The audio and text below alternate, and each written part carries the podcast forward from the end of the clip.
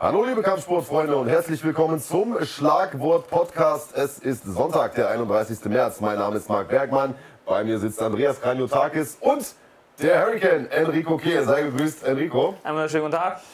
Ja, wunderschönen guten Tag dir auch. Danke erstmal, dass du dir die Zeit genommen hast, hier zu sein. Nicht ohne Grund haben wir dich heute eingeladen, denn wir hatten gerade eben einen der größten Kampfsport-Events des Jahres, nämlich One Championship, A New Era, eine der größten Veranstaltungsserien der Welt, Mixfight-Veranstaltungsserie, MMA-Kämpfe, Kickbox-Kämpfe und eine Veranstaltungsserie, bei der du unter Vertrag stehst seit ein paar Monaten und da vor kurzem auch einen ersten Kampf bestritten hast und den beeindruckend gewonnen hast. Ne? Genau, richtig. Ja, du bist da unter Vertrag. Wie viele Kämpfe hast du da auf dem Papier Jawohl. verpflichtend unterschrieben? Also erstmal zum One FC selbst. Ich habe letztes Jahr, glaube ich, war es schon zum Sommer, zum Ende des Jahres, habe ich schon einen Vertrag unterschrieben gehabt. Ja. War aber erstmal nur ein, sag ich mal, ein Kampfvertrag gewesen. Ähm, dann hat es ganz halt nicht gepasst mit den Terminen. Ich habe auch große Namen schon als Gegner vorgeschlagen bekommen, aber ich war halt einfach letztes Jahr so sehr, sag ich mal, ausgespannt mit meinen Kämpfen, dass ich keine Kämpfe mehr annehmen konnte. Und dann kam zum Ende des Jahres hin, zum Anfang des Jahres, kamen dann wieder die Verhandlungen mit ONE FC, dass es ein ganz großes Championship-Turnier bis 70 Kilo geben soll. Und dann sind sie halt auf mich aufmerksam geworden. Ich sage es dann aber auch da wiederum, dass ich eigentlich einen Vertrag bis 50,5 Kilo unterschrieben hatte, weil das mit den bei One läuft das alles ganz anders ab mit den Dehydrationstests, mit der Waage. Kommen wir gleich nochmal drauf zu sprechen. Genau, es ist gar nicht so einfach, da das Gewicht zu machen, Deswegen, wie man das in anderen Organisationen kennt. Das klären wir gleich nochmal. Da haben sie schon gesagt gehabt, Enrico, sieh zu, dass du das Gewicht äh, schaffst. Was für ein Gewicht kannst du kämpfen? Und da habe ich als erstes, äh, letztes Jahr habe ich gesagt, 20,5 Kilo nehme ich.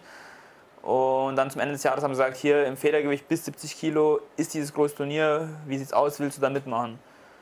Und da habe ich dann gesagt, äh, meine Chance, nochmal, äh, sag ich mal, in der Champions League des Kampfsports nochmal Fuß zu fassen, mit den großen Namen, nochmal bei den Großen mitzukämpfen. Ja.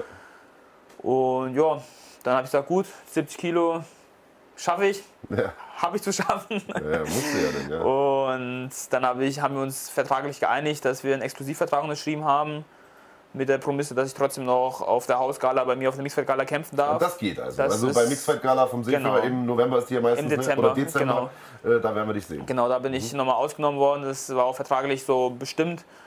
Und das heißt, ich habe jetzt einen Exklusivvertrag nur bei One FC für ein Jahr. Mhm. Und in diesem Jahr bin ich verpflichtet, vier Kämpfe zu absolvieren. Und ich denke mal, wenn alles nach Plan läuft und alles gut geht, dass ich auf meine vier Kämpfe kommen mhm. werde und mit bisschen Glück auch gute Vierkämpfe haben werde. Das ist natürlich ein straffes Programm. Einen Kampf hast du ja jetzt schon weg, also der genau. zählte schon zu den genau. vier. Ne? So, und äh, das war jetzt quasi so der, der Quali-Kampf, haben wir vorher uns unterhalten, mhm. für das Turnier. Du bist jetzt also in diesem Federgewichtsturnier drin. Wer noch? Weil du sagst große Namen, kann man das schon sagen? Also, wie gesagt, das ist jetzt das Federgewichtsturnier. Und das, der erste Kampf von mir, der war sozusagen der Qualifikationskampf, wie du schon gesagt hast. Ja weil sie haben gesagt, wir können nicht ähm, sofort das Turnier, wo wirklich jetzt nur die Besten der Besten drin sind, und dich als Debütanten von ONE FC können wir dich nicht sofort reintun. Mhm. Die sagt, du musst dir erstmal einen Namen machen, du musst erstmal zeigen, okay, gut, ich bin's hier, der Enrico ist da. Gut, aber als K1 Max World Champion und was weiß ich, ich meine, du hast ja nun auch die Creme de la Creme ge gekämpft jetzt in den letzten ein, ja. zwei, drei Jahren. Also gut, aber mal eingestellt, der genau. Kampf ist ja gewonnen, genau. alles gut. Und in diesem Turnier, ich habe schon im Vorfeld gesagt bekommen, wer alles im Turnier drin sein soll sind Namen gefallen wie Jotzuklai Fertex, wie Andy Sauer, wie Jabba Ashkarov, wie Petschedin. Und da habe ich gesagt, ho, erinnert mich an die äh, K1-Zeiten von damals, ja. von früher, wo wirklich nochmal die ganz großen Namen sind. Mhm. Und deswegen habe ich gesagt, das ist wirklich nochmal meine Chance, die ich nutzen will, die ich nutzen kann, um nochmal wirklich oben am Thron zu klopfen und sagen, hier, ich bin's, der Enrico und ich möchte auch mit mitreden. Das finde ich so spannend im Kickboxen. Du hast ja eben gesagt, das ist, äh, ich habe nochmal die Chance hier in der Champions League mitzukämpfen.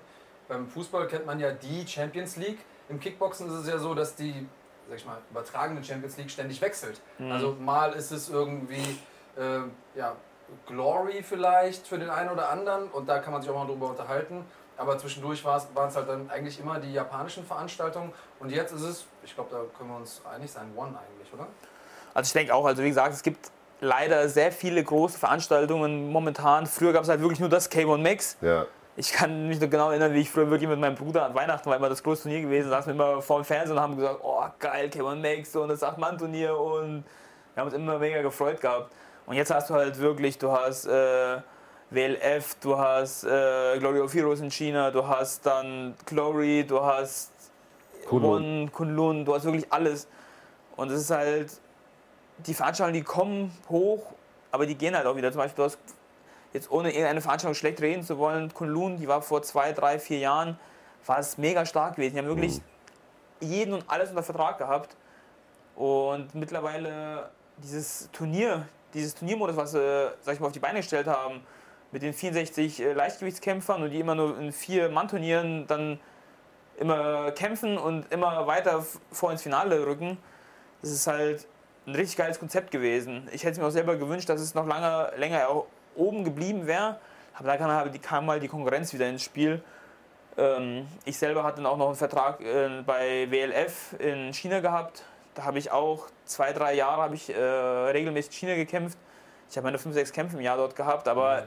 hier hat es keiner mitbekommen. Ja. Sei es auch, ich habe gegen City Chai gekämpft, ich habe gegen Jotson Klei gekämpft, ich habe gegen die größten Namen dort in China gekämpft, aber es war halt ein ganz anderes Ansehen, als wenn ich, sag ich mal, zu dem Zeitpunkt bei Glory gekämpft hätte. Wie ist das für dich, dass du sagst, okay, ich kämpfe da auf Veranstaltungen, die sind mindestens gleichwertig vom Level her, vom sportlichen Leistungsstand, aber gleichzeitig wird das überhaupt nicht wahrgenommen, da wo ich herkomme. Mhm. Also ich bin mir sicher, in Asien bist du hoch gefeiert ja. und wahrscheinlich auf der Straße wirst du erkannt regelmäßig.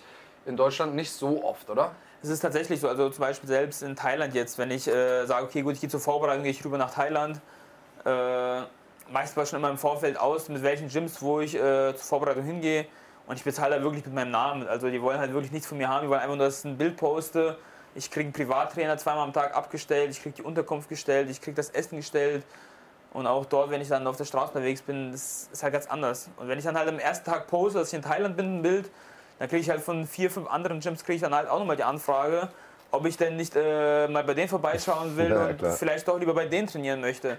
Also das ist halt schon ein ganz anderer Stellenwert. Das, ist dann, das siehst du halt, dass hier in Deutschland der Kampfsport leider nur eine Randsportart ist und in Thailand ist es halt ganz anders gesehen. Aber war ja mal eine Zeit lang anders. Also ich kann mich erinnern, die K1-Veranstaltung, zumindest die, die Schwergewichtsturniere, das haben sich auch Leute angeguckt, die mit Kampfsport so nicht viel zu tun hatten. Also da hat mich damals immer jeder angequatscht, oh, hast du gestern den Libanär gesehen und solche Geschichten. Also das war schon, sagen wir mal, hat am Mainstream so ein bisschen mhm. gekratzt. Was glaubst du, warum das nicht mehr so ist? Liegt es daran, dass wirklich die ganzen Talente jetzt auf die ganzen Organisationen aufgeteilt sind, dass es nicht mehr eine große gibt? Oder war das einfach ein Hype und jetzt interessiert sich keiner mehr dafür? Also ich denke tatsächlich, wie du schon gesagt hast, es gibt ja, heutzutage gibt es ja leider schon geschätzt 8000 Verbände, selbst in Deutschland. Mhm.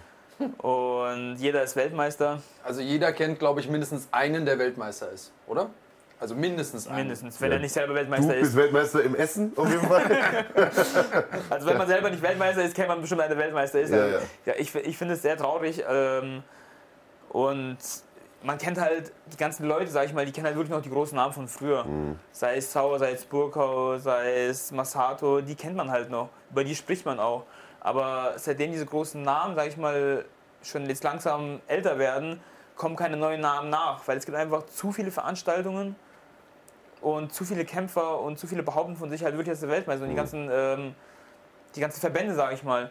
Ich selber, ich war nie so wirklich ein Titeljäger, also auf diese ganze Titel, ich meine, okay, gut, ich habe auch ein, zwei Gürtel werde ich daheim haben. Wahrscheinlich 20. ja, ist ja, du hast ja recht. Ich meine, heutzutage kriegst du ja auch für alles einen Gürtel, so, ja. ohne das jetzt mal äh, schlecht zu reden, aber so ist es ja. Ist leider wirklich so. Ja. Und ähm, wie gesagt, ich habe die ganzen großen Kämpfe, ich habe wirklich gegen jeden alles auf der ganzen Welt gekämpft. Ich habe gegen Petrosian gekämpft, ich habe gegen Sauer gekämpft, äh, gegen Silichai, gegen Fairtex. Es waren alles keine Titelkämpfe. Weil ich gebe auf diese die ganzen Titel gebe ich tatsächlich nichts. Ich will lieber gegen die besten im Ring gestanden mhm. haben und kann behaupten, hier, ich stand mit dem im Ring, ich habe mich gut gestellt gegen den und ich gebe darauf gebe ich viel mehr, wie dass ich ähm, mir Fallups einlade und ich mhm. Weltmeister. Die Frage ist ja auch immer, wie verdient man sich diesen Titelkampf? Wenn man einfach irgendwann sagt, okay, der ist jetzt besonders gut vermarktbar, lass den mal um den Titel kämpfen, zusammen mit jemand anders, der auch gut vermarktbar ist, weil er bekannt ist, dann ist es was ganz anderes, als wenn man ein Turnier gewonnen hat zum Beispiel, weil das ist eine ganz logische Aufeinanderfolge. Zum Turnier zurückzukommen, ähm, wir haben ja eben diese K1-Turniere angesprochen mhm. und äh, jetzt das Turnier bei One, in dem du bist. Es gibt ja die Möglichkeit, diese Turniere an einem Abend zu machen und dann gibt es die Möglichkeit, das zu verteilen und genau. äh, vielleicht jede Runde an einem anderen Abend zu machen. Was gefällt dir besser und warum? Also ich habe ja zum Beispiel mein Cable Mix Turnier, das äh, hat sich ja auch über ein ganzes Jahr gezogen. Also wir waren 16 äh, Leute. Die erste Veranstaltung war gewesen in Mallorca, das weiß ich noch. Da hatten wir das äh, Achtelfinale gehabt. Und dann haben wir das auf ein Jahr, sag ich mal, aufgespalten. Und ich denke mal, also für mich als Kämpfer selber ist es besser, wenn die Veranstaltung aufgestaffelt mhm. ist, weil wenn du am Tag dann wirklich mal, ist alles mit Glück und mit Pech hat zu tun wenn ich zurückgehe zu 2009, gerade das Jahr, wo ich, ähm, sag ich mal, groß geworden bin, da habe ich äh, dem WMC-Turnier habe ich gekämpft gehabt als totaler Außenseiter. Ich war 17 gewesen und in dem Turnier waren die Besten der Besten, auch da, zu der damaligen Zeit noch Berato Aliou von Deutschland die Nummer 1, keine Frage zu der Zeit auf jeden Fall. Dann war Marc Vogel drin, war ähm, Steve Valente drin. Das war ähm, Wiebe, Waldemar Wiebe waren noch da. Das waren von, von, von die Deut aus Deutschland und Europa wirklich die stärksten Kämpfer. Und ich als 17-Jähriger, 17 mich hat niemand auf der Rechnung gehabt. Und im Endeffekt habe ich dann als 17-jähriger Stift, sage ich mal, habe ich dann äh, das Turnier gewonnen. Das ist halt, da hat das Glück mitgespielt. Und so kann es halt dann bei Turnieren auch laufen. Wenn du Glück hast, wenn du dich verletzt, wenn du jemanden K.O. schlägst, einen Lucky Punch hast, dann kannst du, sag ich mal, ein komplettes Turnier gewinnen. Aber ich selber bin ein Freund davon, wenn es aufgestaffelt ist, das heißt, du kannst dich auf jeden Kampf kannst dich nochmal neu konzentrieren, auf den Gegner einstellen. Ich denke mal, das Publikum hat dann auch schönere Kämpfe im Endeffekt, wenn es so aufgestaffelt ist. Jetzt ist es ja so aufgestaffelt bei One. Ähm, das heißt, die Kämpfe werden nicht an einem Abend stattfinden, sondern über mehrere Monate verteilt. Ähm, wir können wahrscheinlich noch nicht drüber sprechen, wer der erste Gegner sein wird, aber du hast ein paar sehr, sehr spannende Namen schon mal genannt, die da in diesem Turnier drin sind. Und äh, der Name Jotzenklar ist da gefallen, den haben wir heute gesehen. Der hat heute einen spektakulären Sieg eingefahren über Andy Sauer. Ja. Einen anderen Namen, den du ähm, gerade genannt hast, können wir vielleicht doch gleich nochmal reinschauen. Und Jotzenklar ist, wenn ich mich da recht erinnere, auch der letzte Kämpfer, der dir eine Niederlage beigebracht hat, oder? Könnte ich mir vorstellen, so wie ich dich kenne, hättest du Bock, die vielleicht auch nochmal irgendwie auszubügeln. Also wie gesagt, in dem Turnier sind tatsächlich ja drin jetzt, äh, sei es Jabba Ashcroft, sei es Fairtex, sei es Petrosian. Ich habe, ja. sag ich mal, gegen alle bei ihnen daheim gekämpft, wo meiner Meinung nach auch die Ergebnisse das eine oder andere Mal ein bisschen strittig waren. Hatten wir schon mal drüber gesprochen. In China Gen ist es immer relativ schwierig zu gewinnen. Jotson hat sein eigenes Gym gehabt äh, zu dem Zeitpunkt in China, war da halt ein super Fan. Mhm. Und ich denke mal, gegen Jotson habe ich wirklich einen starken Kampf damals geliefert. Ohne äh, Frage. Und ich freue mich auf, ich würde es mir wünschen auf jeden Fall, dass ich einen von den dreien, sage ich mal zumindest, mhm. weil von, mit denen habe ich eine Rechnung offen. Und mit den, einen von den dreien würde ich sehr gerne vor die Fäuste kriegen und, sag ich mal, mein Rematch ja bekommen. Also das wäre auf jeden Fall, genau deswegen habe ich auch noch mehr Ansporn gehabt, um in dieses Turnier reinzukommen, um nochmal zu sagen, hier, hier bin ich. Ja. Und da will ich mitmachen. Wollen wir mal kurz einen Blick werfen auf dein Debüt bei One? Das können wir natürlich machen. Ja, also wir sehen es hier eingeblendet, du gehst da gut gelaunt in den Cage, in den Ring hätte ich fast gesagt. Wir sehen es, du hast dicke Handschuhe an. Jawohl. Und ähm, Marc und ich, obwohl wir den, äh, das Event kommentieren, One, sind uns noch nicht so ganz sicher gewesen, wie das mit den Handschuhen funktioniert. Denn manchmal haben die Kickboxer genau. dünne Handschuhe, mal dicke. Wir hatten die Vermutung, dass es an der Gewichtsklasse liegt. Das war tatsächlich auch die offizielle Erklärung von One bisher, dass mhm. in den leichteren Gewichtsklassen die offenen MMA-Handschuhe verwendet werden, in den größeren die geschlossenen, also normalen Boxhandschuhe, mhm. die man aus dem Kickboxen kennt. Aber du sagst, bei dir war das anders. Und, das äh ist äh, alles vertraglich geregelt. Mhm. Ähm, es läuft so ab, dass äh, wenn du sagst, ich möchte mit ähm, MMA-Handschuhen kämpfen, und der Gegner da zustimmt, dann kämpft er mit einem A-Handschuh. Mhm. Das heißt, ich, Vertrag, ich wurde angefragt, ob ich zum Beispiel auch meinen letzten Kampf bei dem Debüt, den wir jetzt gleich im Hintergrund sehen, ob ich den auch mit äh, einem A-Handschuh bestreiten möchte oder doch mit 10 Unsen ganz normal. Mhm. Und ich sage so, ich, sag, ich habe mein Trainer Seva, der hat auch gesagt, Enrique, komm, machen wir doch mal hier mit MMA-Handschuhen. Aber ich gesagt, hier ganz ehrlich, äh, im MMA ist es halt wirklich so, dass man, sag ich mal, in einer Runde vielleicht 10 Schläge abfeuert und da jeder Schlag ein K.O.-Schlag ist und mit den Handschuhen, die Schläge merkst du halt. Und bei uns machst du halt in der Runde, sag ich mal, Pi mal Daumen gesagt 100 Schläge. Und, und dann merkst du aber auch. Dann, die, die merkst du auch schon so. Und wenn dann ja wirklich, und dann, wenn dann schon 100 K.O.-Schläge dabei sind, das ist, ist mir einfach zu gefährlich. War dir, war dir, zu, war dir zu gefährlich? Ist mir zu gefährlich. Also ich will lieber, sag ich mal, ein bisschen human bleiben also und ich, mit normalen Handschuhen kämpfen. Ich finde, was man sieht ist äh, bei One mit diesen kleinen Handschuhen, du hast eine größere Dynamik, gerade auch in den Thai-Kämpfen. Also ähm, du hast, weil es eben keine Doppeldeckung mehr gibt, du hast sehr, sehr viel äh, Upper Body Movement, sehr, mhm. sehr viel Kopfbewegung. Ich finde das für einen Zuschauer gut. Es ist einfach mehr Dynamik in Kämpfen. Du weißt es selbst, ein Teilkampf kann auch mal ein bisschen zäh werden. Ähm, auf der anderen Seite kann ich es natürlich verstehen, dass man als Kämpfer sagt, du, ich habe jetzt irgendwie, keine Ahnung, wie viele Kämpfe hast du gemacht, 40 wahrscheinlich oder so, mhm. äh, mit, mit großen Handschuhen gemacht. äh, warum soll ich jetzt äh, warum soll ich jetzt plötzlich auf diese kleinen 4 Unzen Handschuhe wechseln? Mhm. Vor allen Dingen, wenn viel auf dem Spiel steht. Das ging ja da um den Das Einzug stimmt. Es in war das Turnier. Genau, es war das Hallo sagen bei One FC, sage ich mal. Und Ja. nochmal zum Verständnis, im Prinzip, es kann nur mit dünnen Handschuhen gekämpft werden, wenn beide zustimmen. Genau, das also heißt, wenn wenn- einer sagt, ich will mit MMA-Handschuhen kämpfen, der andere sagt, nee, ich möchte die traditionellen Handschuhe, dann bleibt es dabei. Genau, das ist richtig. Da Jetzt hast du hier mit Liam Nolan natürlich nicht unbedingt Fallobst vor der Brust gehabt. Ähm, aufstrebendes junges Talent aus England. Aber am Ende war das dann doch eine recht kurze Angelegenheit für den Kollegen Nolan.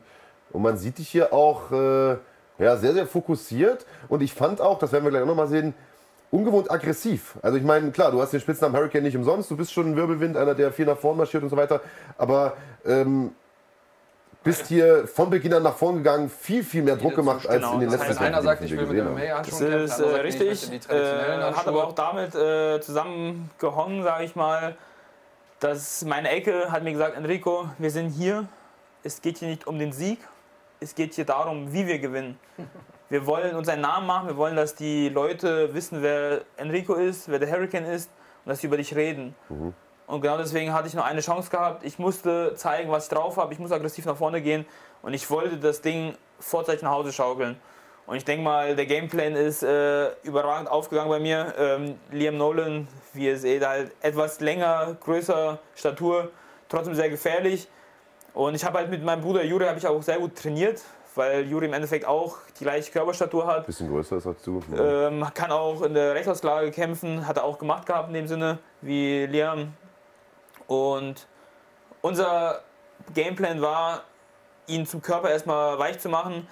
Man sieht, wenn man die Kämpfe mal guckt, man sieht, man guckt die Kämpfe und denkt, okay, gut, ähm, es sind ein paar gute Schläge dabei, aber man merkt gar nicht im Kampf selber, dass man immer ab und zu mal mit dem Körper abschließt und die, sag ich mal, die Effizienz von den Schlägen, von den Treffern, die sieht man als äh, Zuschauer sieht man gar nicht. Die siehst du halt, oder die merkst du halt wirklich nur im äh, Kampf selber.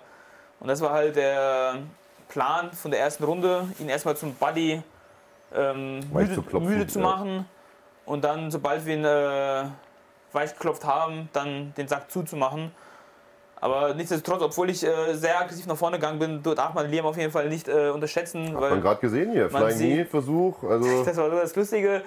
Das gesprungene Knie, was wir gerade eben gesehen haben, ist durchgekommen. Ich habe tatsächlich mal kurz gewackelt. ah, das war kurz ein bisschen. Aber ich denke mal, ich habe erstens gut überspielt und zweitens bin ich direkt äh, wieder gekontert.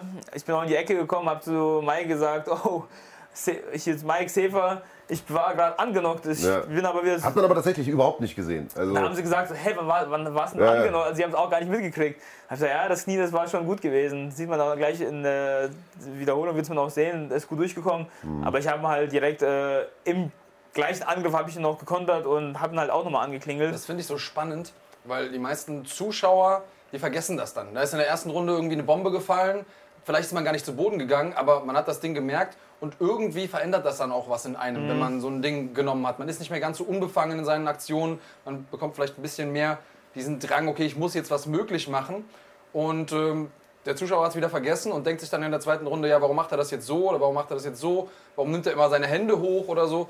Und am Ende des Tages ist es genau das, was ich auch immer beim Kommentieren sage. Eigentlich weiß es immer nur der Kämpfer. Du weißt nicht, wie geht er in den Kampf, was war am Vortag, hat gerade seine Freundin mit ihm Schluss gemacht oder was auch immer so normalen Menschen passiert. Passiert ja. uns Kämpfern auch so. Eben, hier sieht man jetzt das Knie, was ich gesagt habe. Man sieht schön, es kommt durch. Hier Oh. getimed. Aber im Gegenzug knocke ich ihn gerade auch wieder an. Von daher denke ich mal, dass es wieder auf gleichem Niveau war. Und ich bin halt einer, ich, ich lasse mir nicht ansehen. Ich bin wirklich einer, dadurch, dass meine Condition so gut ist, meine Luft, kann ich äh, sag ich mal, relativ gut einstecken und ich zeige es mir nicht an, dass ich ähm, angenockt bin. ja, was gut ist, weil wenn er danach setzt, wird es nochmal eng. Ne? Eben. Und wie jetzt auch in der Ringpause, man sieht, ich stehe noch ganz entspannt. Ich war halt wirklich so top fit vorbereitet. Ich hatte Luft gehabt bis zum Geht nicht mehr. Und wenn man gleich in die andere Ecke guckt, hier der Liam, der ist schon, wie gesagt, ich habe ihn zum Körper schon kaputt, kaputt gemacht. Er atmet jetzt schon schwer.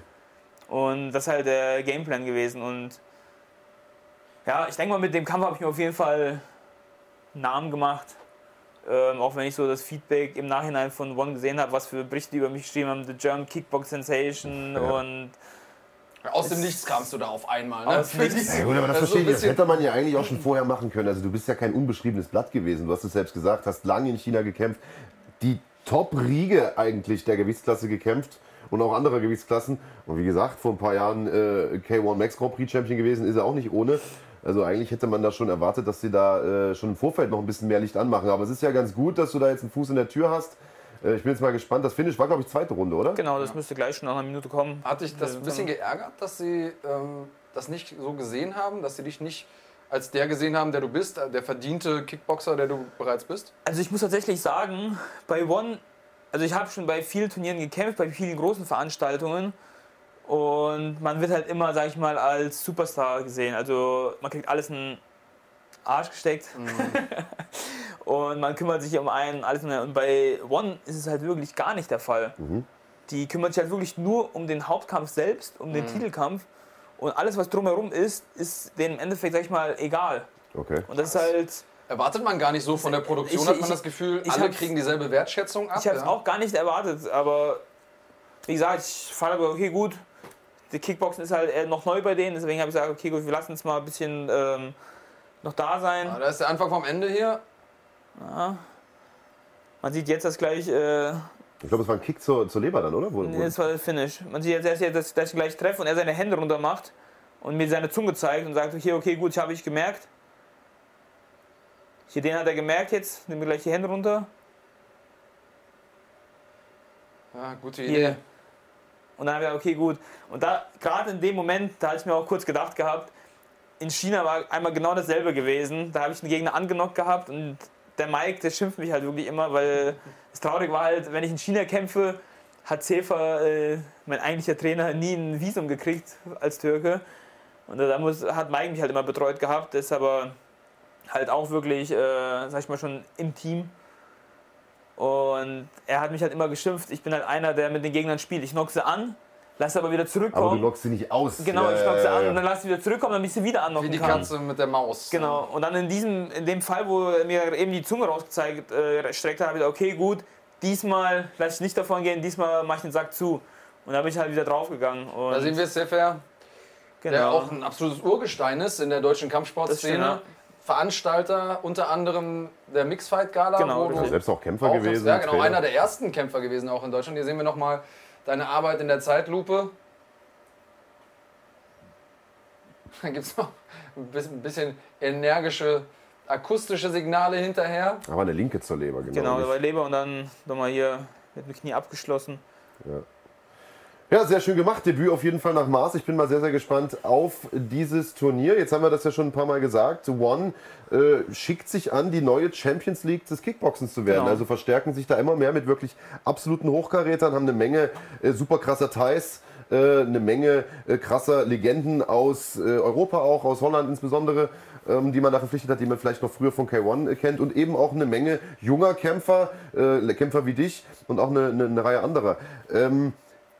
Im All, in der allgemeinen Wahrnehmung gilt ja Glory so ein bisschen als der K1-Nachfolger und als die Kickbox Champions League.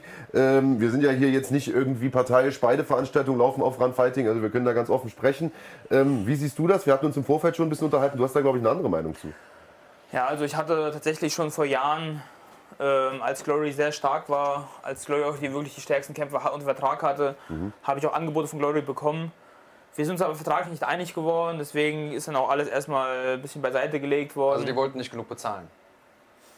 Wir sind uns nicht einig geworden. So. Und dann habe ich halt überall in China gekämpft, hin und her. Und dann sagen alle, wieso kämpfst du nicht bei Glory, wieso kämpfst du nicht bei Glory?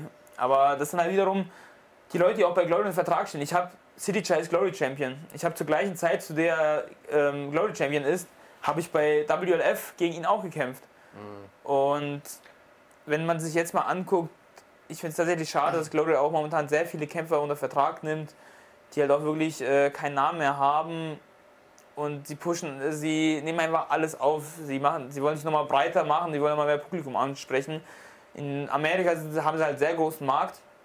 Warum Und- findest du das schade? Also hilf mir mal gerade, das zu verstehen. Also früher war ja wirklich Glory, sag ich mal, eine der stärksten Promotions, wo wirklich die besten Kämpfer waren. Aber wenn man sich jetzt mittlerweile die ähm, Rankings anguckt, äh, jetzt ohne irgendwelche Kämpfer schlecht reden zu wollen, ich hatte letztens ähm, fing Shitstorm bei mir auf, meinem, äh, auf meiner Seite an, nachdem äh, mein Kampf gepostet wurde von äh, One Championship. Ähm, weshalb ich nicht bei Glory bin oder wieso ich jetzt zu einem Ableger, billigen Ableger von der UFC zu One gegangen bin. ich habe mich rausgehalten, ich habe die Schlauen mal äh, reden lassen und da waren halt auch wirklich welche dabei. Ich habe ich hab mir alles durchgelesen, habe mir ich, mich selber reingelacht.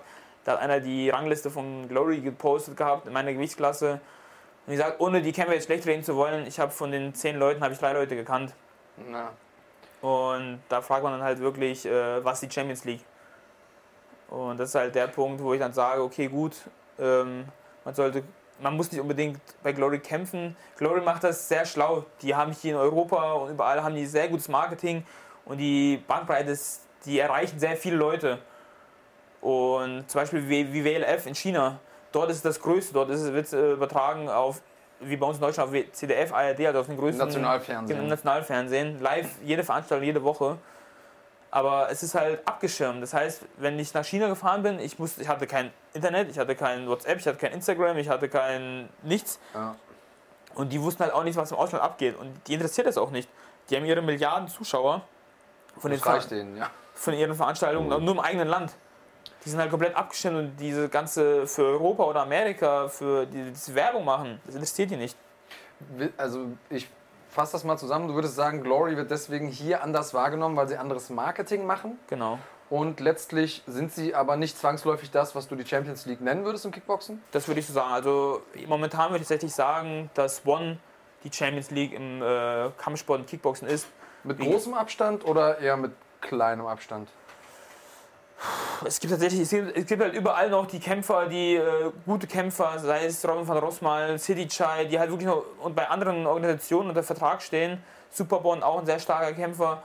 Aber ich denke mal, so an den großen Namen ist jetzt momentan, äh, hat ONE FC sich jetzt mal die Oberhand genommen und versucht sich weiterhin aufzubauen.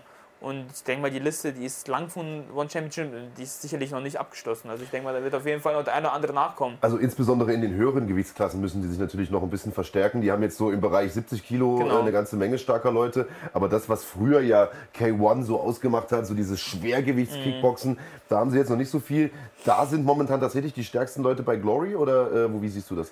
Also ich meiner Meinung nach ist mit Abstand momentan der stärkste Rico van Nerven. Muss man, äh, ja. muss man sich nicht schön reden. Er ist halt eine Maschine. Er haut momentan gerade alles weg. Ja. Geiler Typ auch. Nicht nur momentan, seit einigen Jahren. Seit einigen Jahren. Äh, persönlich auch total cooler Super, Typ, kenne ich auch persönlich. Äh, auch schon im Trainingslager gewesen mit ihm. Und es gibt halt einfach. Es, gibt, es, kommt, es kommt nichts, sag ich mal, richtig starkes, so große Namen wie damals, wo wir wirklich große Namen hatten. Ben die ihn fordern können. Benjaski, ja. Host, äh, die, ah, Sammy Shield, ja. die großen Namen, die kommen nicht nach. Es, momentan gibt es halt sehr viele gute Kämpfer, aber welche, wo man sagen kann, okay, geht das die Elite momentan, die mhm. fünf, die zehn, die gehören zur Elite. Das gibt es heutzutage leider nicht mehr. Das finde ich halt schade. Im Schwergewicht meinst du? Im Schwergewicht äh, hauptsächlich, ja. gibt ja Diskussionen jetzt, ob man nochmal einen Rückkampf macht. Badrari gegen Rico Verhoeven. Würde dich das interessieren? Hast du da Bock drauf? Der erste Kampf war ja so ein bisschen enttäuschend. Ich war damals in Oberhausen in der Halle. Und alle sind da so ein bisschen mit hängenden Köpfen rausgegangen, nachdem der Badrari irgendwie die Hand gebrochen hatte nach der ersten Runde. Also meine, meine Meinung zu dem Kampf ist, es, dass einfach meine Meinung alles nur Geldmacherei ist und einfach nur für die Publicity. Na klar, die Leute sind scharf drauf, die wollen Badrari wiedersehen, vor allem gegen Rico. Aber ich halte von dem ganzen Zeug nichts. Ist, ich finde es halt wirklich traurig, dass der Sport mittlerweile heutzutage eher ins Lächerliche gezogen wird und überall nur darum geht, wer hat die besten Promotion, wer gibt sich am besten ab und wer ist mit wem. Ich würde gerne so einen Sport wieder haben wie früher, wo wirklich nur die Leistung gezählt hat, wer bringt welche Leistung im Ring und das ist alles. Das, ich, das ist ein zweischneidiges Schwert. Ich bin bei dir. Ich plädiere auch immer dafür, dass wir mehr Budo-Spirit haben im Kampfsport, insbesondere mit ähm, großen Kampfsportlern, die es andersrum vormachen, also die Ronda Rouseys, Conor McGregors dieser ja. Welt, hat man eben sehr erfolgreiche Leute, die natürlich auch zum Wachstum des Sports beitragen. Das, das ist ein Fall. Faktor. Und man hat dann dadurch auch mehr Leute, die zusehen, mehr Leute, die in die Halle kommen. Und dadurch haben natürlich auch die Kämpfer eine bessere Bühne, können besser verdienen. Also ganz ohne diese Promotion geht es nicht. Die Frage ist, wo ist da, wo ist da die Waage? Das, das stimmt, da gebe ich dir voll und ganz recht. Äh, ohne Ronda, ohne Conor wäre der Sport nicht das, was er jetzt ist. Gebe ich dir voll und ganz re äh, recht. Aber man muss halt wirklich, wie gesagt, es, ist, es gibt wie viele Instagram-Weltmeister, die äh, hunderte von tausenden Followern haben. Aber ich spreche jetzt mal den Elefanten im Raum an, weil es eben auch eine der Fragen war hier, die über unseren YouTube-Kanal reinkamen. Und zwar, ähm, wie stehst du denn zu der Thematik rund um deine Kollegen aus dem Schwergewicht hier, Herr Smolik und Herrn Abdallah? Hast du das verfolgt? Hast du da eine Meinung zu? Hast du eine Meinung zu, die du mit uns teilen magst? Wir haben ja beide hier schon einen Podcast gehabt, beiden mhm. hier auch eine Bühne gegeben. Ich finde, beide sind absolut korrekte Typen, aber gehen, glaube ich, den Leuten mittlerweile auch ein bisschen auf den Senkel mit ihren ganzen YouTube-Videos und gibt es einen Kampf oder gibt es keinen, mhm. machen sie jetzt MMA oder nicht, ist so ein bisschen hin und her. Was ist deine Meinung? Offensichtlich magst du sowas ja nicht besonders, so diese ganzen PR-Stunts. Ja, also ich finde, ich bin mit beiden, also Spoiler kenne ich persönlich nicht, äh, mit Mo bin ich äh, sehr cool, äh, auch guter Freund von mir. Aber ich, also meine persönliche Meinung ist, dass es schon ein bisschen zu übertrieben ist jetzt die ganze Sache. Und ich finde es traurig um Sport. Ich verstehe Mo ganz voll und ganz, er will den Kampf haben. Aber wie das dann halt alles aufgezogen wird, das äh, finde ich schon ein bisschen zu übertrieben. Also das was findest du nachvollziehbar, dass wie, da könnte man dran arbeiten, so zusammengefasst? Die gute Frage jetzt. Ja, also ich, ich bin nicht jetzt einer, der, sag ich mal, wenn ich einen Kampf haben möchte, der ganze Zeit jemanden hinterherreist und einen, äh, einen herausfordert, aber die Mo macht schlau. Die Leute wollen es sehen. Das ist ich halt. wollte gerade sagen, also Mo, ich glaube, ab einem. Mo, wenn du es zusiehst, mein Respekt, du machst alles richtig. die, die, Leute wollen das sehen. Ja, läuft ja auch gut für ihn. Also die Videos sind ist, super erfolgreich. Äh, es kommt mega gut an. Ähm, schlau gemacht. Aber ich bin halt wirklich einer, der Fakten im Ring haben will und. Ich glaube halt, Enrico, dass das ab einem bestimmten, wenn du ein bestimmtes Standing einmal erreicht hast, dann brauchst du halt keine YouTube-Videos mehr, dann kommen die Paarungen automatisch, die hochklassigen. Also du bewegst dich ja jetzt seit, sagen wir mal, drei, vier Jahren auf einem absoluten Top-Niveau da gibt es nur noch Top-Kämpfer. Also da musst du halt keine YouTube-Videos machen, um jemanden herauszufordern. Ich glaube halt, wenn du wie Mo gerade bei Glory angekommen bist, die ersten ein, zwei Kämpfe gemacht hast, dann lohnt sich das vielleicht noch. Und ich meine, vielleicht hätte dir das auch was gebracht, wenn damals YouTube schon so groß gewesen wäre wie heute. Du hast es auch ohne geschafft, das ehrt dich natürlich. Ähm, aber du hast vollkommen recht, man kann natürlich da auch den Mo Abdallah verstehen. Ähm, und es scheint ja für ihn auch ganz gut zu funktionieren. Du bist ja schon ein paar Tage mit dabei. Hast du einen Unterschied gemerkt, seitdem es diese sozialen Medien gibt, seitdem es Facebook und Co gibt, dass ähm, Kämpfer anders auftreten, dass sie vielleicht auch einen anderen Fokus legen auf den Sport, dass sie aus anderen Gründen kämpfen? Ich denke mal, es ist heutzutage auch wirklich so, dass Leute wirklich, ich meine, ich bin nicht besser, hast kein Foto gemacht, äh, hast nicht trainiert. ich meine, man, äh, man lebt jetzt mittlerweile mit Social Media und alle gucken auf einen und, und wenn du halt wirklich dann deine 200, 300.000 Follower hast, da hast du natürlich eine viel größere Reichweite und alle kennen dich, obwohl du halt, sag ich mal, nicht so ein starker Kämpfer bist. Wenn man dann wiederum auf, auf mich geht, ich habe nicht gerade meine vielen Follower, sag ich mal, und dann denkst du halt, okay, gut, mich kennt viel weniger, obwohl ich viel mehr erreicht habe, aber dann guckst du andere an, die hunderte Tausende Follower haben und die kennen viel mehr. Und da sind wir halt, werden wir halt bei der zweiseitigen äh, Balte ähm, einmal der Sport, einmal Publicity und Marketing. Und da trennt es wieder. Viel erreicht, wo wir gerade dabei sind. Was würdest du sagen, ist bislang so das Größte, was du erreicht hast im Sport? Und was willst du noch erreichen? Also ähm, auf jeden Fall das Größte, was ich erreicht habe, braucht man nicht drüber zu reden, ist äh, mein Kevin Max äh, Gewinn 2014 gegen Burkau, gegen die Lebe lebende Legende im eigenen Land, im eigenen Stadion. Das war halt, ich habe vorhin schon zum Anfang vom Podcast ich gesagt, dass ich mit meinem Bruder wirklich äh, immer vom Fernseher saß und geguckt habe, oh Burkau, krass und dass ich dann zu dem Zeitpunkt äh, hätte ich nie im Leben daran gedacht, dass ich gegen Burkau kämpfe, es sei denn nochmal gegen ihn gewinne das kann ich mir niemals vorstellen. Du hast zweimal gegen ihn gekämpft. Genau, ich habe zweimal mhm. gegen ihn gekämpft. Und das war halt auf jeden Fall die, selbst dieses ganze Drumherum zu 14. Ich war mit meinem ganzen Team, mit, meiner, mit meinem Bruder, mit meinem Vater, Manager, Trainer, besten Kumpels. Wir sind wirklich im ganzen Team da gewesen. Es war einfach ein Erlebnis, was man nicht vergisst. Wie war das danach? Wie sind die Leute mit dir umgegangen vor Ort? Haben die dann eher auch ein bisschen negative Gefühle gehabt, weil du ihren Helden da entthront hast? Es war tatsächlich äh, Burkau ist äh, eine lebende Legende in Thailand. Viele lieben ihn, viele respektieren ihn. Es gibt aber tatsächlich auch, sag ich mal, Hater, die ihn hassen, äh, weil er zu arrogant ist oder ähnliches. Und ist nach dem Kampf war sehr, sehr, sehr viel Shitstorm, sehr viel Shitstorm. Also das, ich wollte eh mal drauf eingehen. Wir haben ja nie die Chance gehabt, mal zusammen darüber zu sprechen. Wir haben vor dem Kampf ein Interview gemacht und äh, äh irgendwie aber so über das Ergebnis des Kampfes nie so wirklich gesprochen, denn das war eine totale Kontroverse auch damals. Mhm. Am Ende wurde der Kampf ich glaube, unentschieden gewertet. Genau. Äh, und Burkau war völlig beleidigt, hat das überhaupt nicht akzeptieren können, obwohl es aus meiner Sicht eigentlich schon fast geschmeichelt war, das Unentschieden. Äh, und ist aus dem Ring gestürmt hat sich einfach vom Acker gemacht, hat sich verpisst, auf gut Deutsch gesagt. Und dann hat man dir logischerweise den Sieg zugesprochen. Aus meiner Sicht verdient zugesprochen. Aber das ist ja trotzdem dann auch so ein Ding, wo man sagt, hm, dieses Kapitel ist vielleicht noch nicht so ganz abgeschlossen. Äh, zumal es auch ein Kampf unter K1-Regeln war. Das erste Duell war unter Muay Thai-Regeln, hatte Buakau damals gewonnen. Gab es da jemals von Seiten Buakaus irgendwie eine Anfrage oder, oder eine Ansage, er will das vielleicht nochmal machen, will vielleicht einen dritten Kampf haben, um das zurechtzurücken? Es gab tatsächlich schon in den vergangenen Jahren die ein oder andere Anfrage. Es standen auch schon Termine, die dann aber auch okay. wieder geplatzt sind. Ich war auch schon im Trainingslager gewesen mhm. zum Kampf, der dann aber auch wieder geplatzt ist. Momentan ist erstmal auf, auf äh, Eis gelegt. Ich habe meinen Vertrag bei One Championship und da habe ich jetzt meine Segel aufgeschlagen ja. und volles Fokus jetzt noch auf One. Und alles, was drumherum ist, das interessiert mich jetzt erstmal nicht. Ja, Burkau ist ja woanders unterwegs. Der kämpft ja jetzt erstmal irgendwelche Showkämpfe für, hast du gesagt, eine halbe Million gibt es da. Ne? Ja, also ich habe es nicht gelesen, das ist bei Must Fighting, das ist jetzt äh, von den Machern auch von Kunlun, glaube ich. Der Toni, der ist damit, hat seine Finger mit dem Spiel. Das ist halt wirklich in Macau. Und die kämpfen da einmal neun Minuten.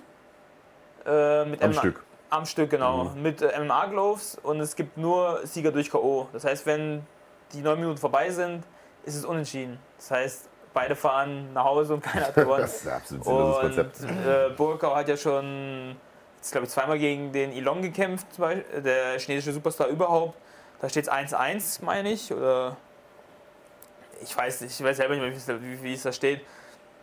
Und jetzt soll es da zum dritten Kampf kommen von den beiden. In China natürlich, weil das halt auch gerne gesehen wird. Mhm. Und da soll tatsächlich äh, eine Million im Spiel sein, so wie ich es gelesen habe.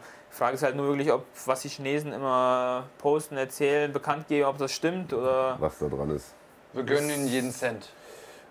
Hast du die äh, Geschichte mitbekommen von Pascal Schroth? Wahrscheinlich schon damals, der ja auch in China gekämpft genau. hat. Und ähm, ich fand es ganz interessant, weil ich mich ein paar Wochen, bevor das passiert ist, noch mit dir unterhalten hatte. Hat mir ein Interview gehabt. Du hast halt auch gesagt, ja, ich bin eigentlich unzufrieden, in China zu kämpfen. Man wird da oft beschissen, äh, wenn man Kämpfe gewinnt. Man muss im Prinzip durch K.O. gewinnen, um einen Unentschieden zu kriegen, so nach dem Motto.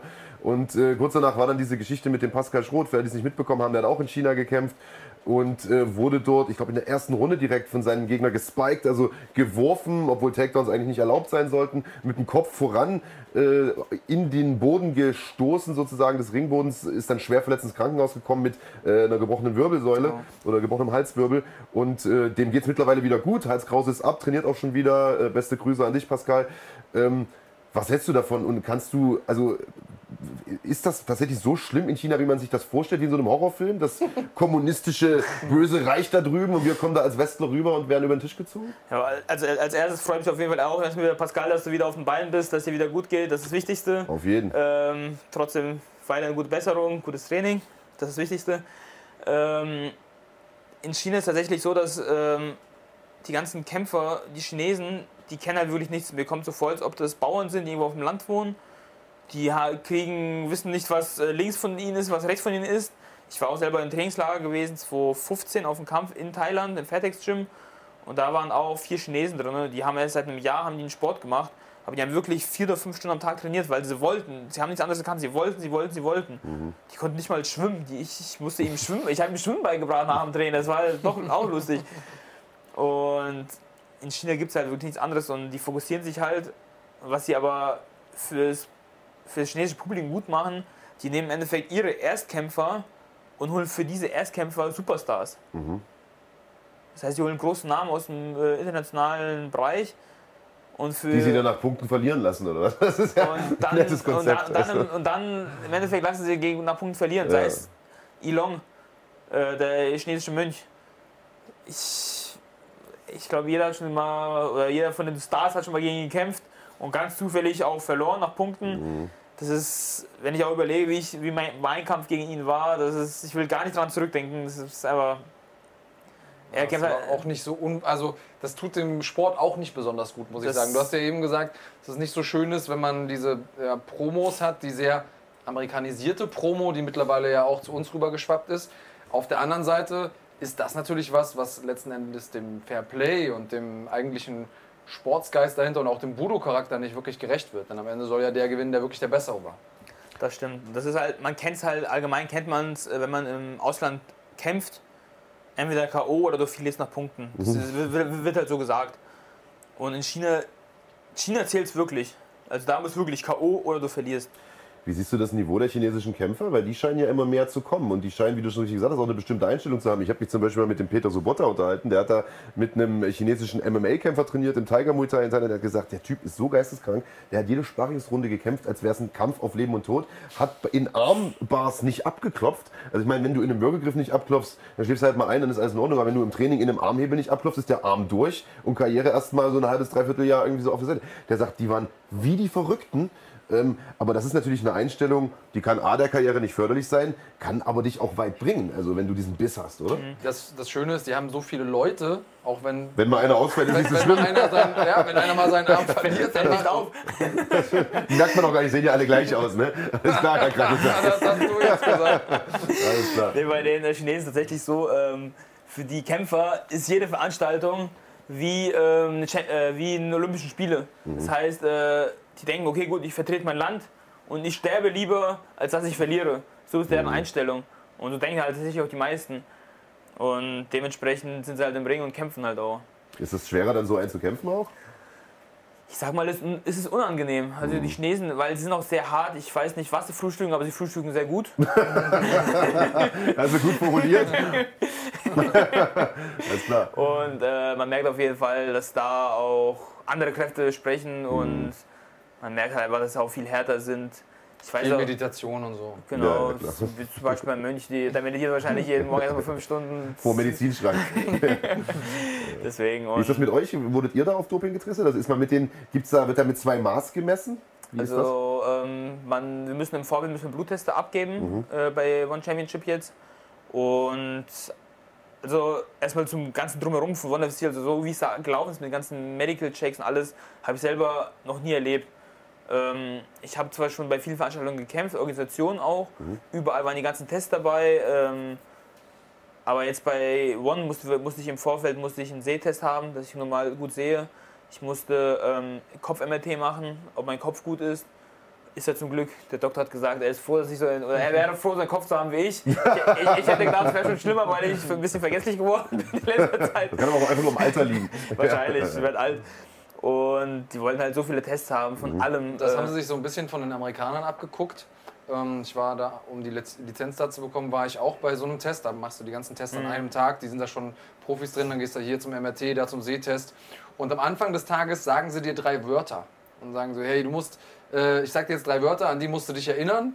Und die musst du immer wieder während des Tages wiederholen. Die testen eben, ob du schon eine Matschbirne hast. Um das, das jetzt war jetzt bei Bonn war es tatsächlich auch so. Also das war jetzt im Vorfeld, musste ich erstmal die ganzen Tests machen. Das waren hier 8000 Unterlagen gefühlt, die ich machen musste. Ähm, dann angekommen. Dann dort mussten wir auch nochmal Kopf-MRT machen und die ganzen Arztchecks. Wir haben wirklich drei Tage lang haben wir Arzttests gemacht. Und ich kam mir tatsächlich vor, als ob ich äh, bekloppt bin. Ich war normal im... Äh, die ganzen Idiotentests auch, die bei der Polizei gemacht werden, hier mit Finger und auf der Stelle laufen und dann, wie du auch schon sagst, mit den Merken, mit den, äh, mit den Wörtermerken, da sagen die, die drei, fünf Wörter, du musst die fünf Wörter sagen, dann machen die eine Stunde lang die ganzen anderen Tests, wo du hier halt Zahlenfolgen aufsagen musst und rechnen musst und das, ich, ich, ich, ich, ich habe hab mich wirklich gefragt, was die ganzen Tests bringen sollen. Ja, ja, und dann äh, am Ende von der Stunde musst du halt wieder die Wörter sagen, die er dir zu Anfang gesagt hat, ob du sie gemerkt hast.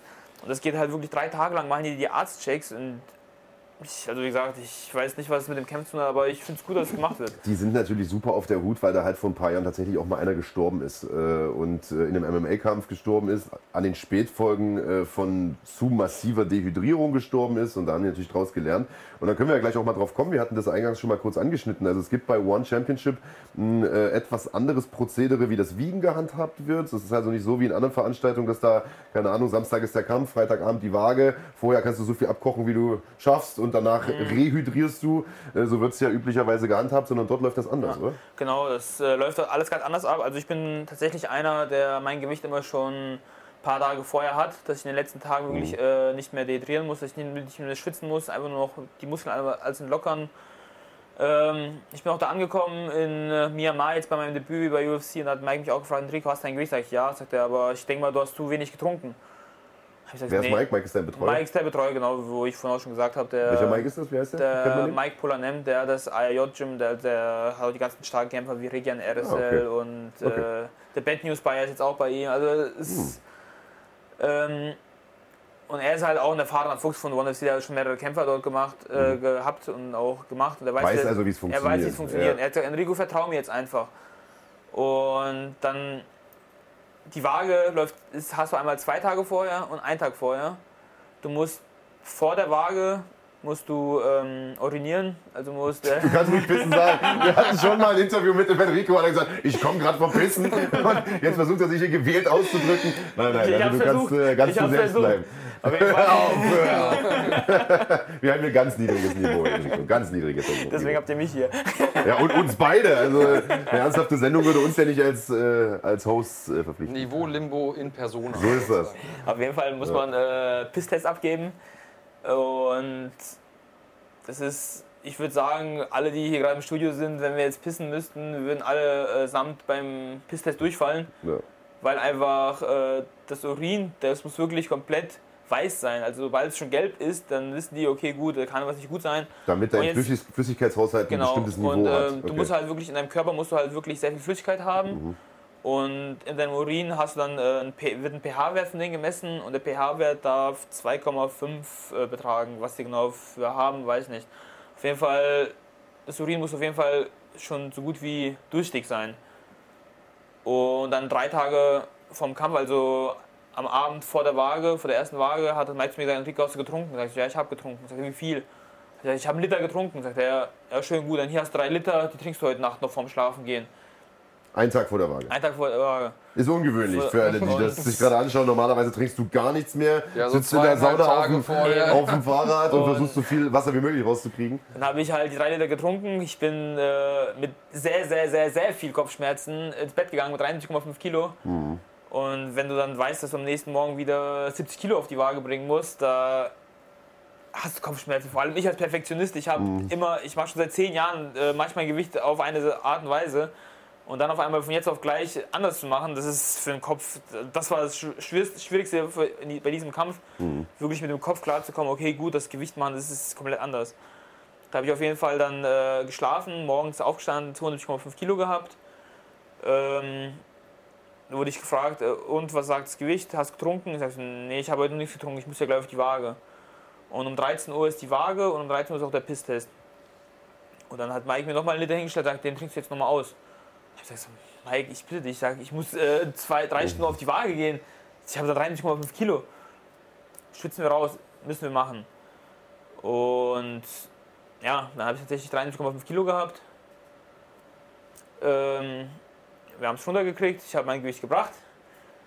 Ähm, die Piste war tatsächlich am ersten Tag hat einen pH-Wert von äh, 2,48 gehabt. Das heißt, es war also an der so Grenze. An der Grenze. Hättest, hättest du ein bisschen weniger getrunken, einen halben Liter, Liter weniger, hättest du es nicht geschafft. So Eben. kann man sagen. Und dann, dann hättest du noch eine Möglichkeit gehabt, nochmal nachzuwiegen. Genau, und das ist die Sache ist, wenn du den äh, Pisstest nicht schaffst oder das Gewicht nicht bringst, musst du am Kampftag nochmal wiegen.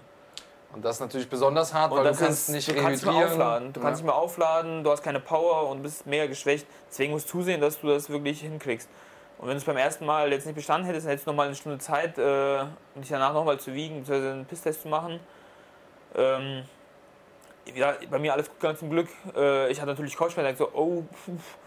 Und dann hat der Mike nur gesagt, you see, du wolltest nicht trinken, jetzt hast du es, jetzt weißt du es für morgen besser. Ja, ist auf jeden Fall gut, wenn man Leute in der Ecke hat, die Erfahrung die haben mit sowas. Ich, ich, ich, sag's, wenn, ich, äh, wenn Mike nicht dabei gewesen wäre, ich wäre eiskalt durch den Test gerasselt. Mhm. Ja, und deswegen ist auch gut, dass du dieses Vertrauen hattest. Das wird dann auch abgeblasen, ne? Also wenn das nicht klappt oder wie, was passiert dann? Wie gesagt, oder, oder kriegst du, musst, du eine Strafe und du, kämpfst trotzdem? Du, du musst, du musst dich da am Kampftag musst dich nochmal wiegen mhm. dann. Das ist natürlich der Super-GAU schlechthin. Das ist, das ist ja schon das Schlimmste, was dir passieren ja, kann als Kämpfer. Und äh, was dann passiert, wenn du es dann auch nicht machst, ich denke mal, dann ist es wie bei jeder Veranstaltung, entweder der Gegner sagt, ja okay gut, ich kämpfe trotzdem oder kriegst eine Strafe, mhm. Punktabzug oder hast nicht gesehen. Jetzt hast du dein Gewicht natürlich mit äh, mithilfe deines Betreuers Mike äh, den Regeln konform äh, abgeliefert. Wir haben uns aber auch vor dem Podcast schon mal unterhalten. Also der Sinn dieser ganzen Aktion, das klingt ja alles super kompliziert und auch total aufwendig, ist es auch, kostet One äh, auch eine ganze Menge Geld. Der Sinn ist, wie gesagt, zu massives Dehydrieren, zu radikales Dehydrieren zu vermeiden, um einfach die Kämpfer zu schützen. Aber du sagst, es gibt den einen oder anderen, hast du schon mal gehört zumindest, der auch dieses System besiegt. Wie, wie denn das? Wie besiegt man so ein System? Das ist, äh weil das wird, ich frage deshalb, weil das halt weltweit gerade in der MMA-Community total gefeiert wird, auch von vielen UFC-Anhängern, äh, inklusive der Kollege Joe Rogan in den USA, findet das super gut und viele Kritiker des Gewichtmachens sehen darin so das Allheilmittel, das es ja aber offensichtlich dann doch nicht ist, denn... Es ist halt wirklich, äh, manche sehen es gut, manche sehen anders. Äh, es ist im Endeffekt ist auch wieder nur ein Verarschen vom Körper, sage ich mal. Du füllst deine Blase mit äh, gutem Wasser, ähm, gehst, nicht, gehst nicht pissen, zur Waage pisst du es raus, das gute Wasser, was du in der, äh, in der Blase hattest, und dann hast du das Gewicht im Endeffekt. Hm. Das ist halt nur ein Umspielen vom, vom System. Also letztlich ja. Ähm, kannst du dann eigentlich alles nur über Diät machen?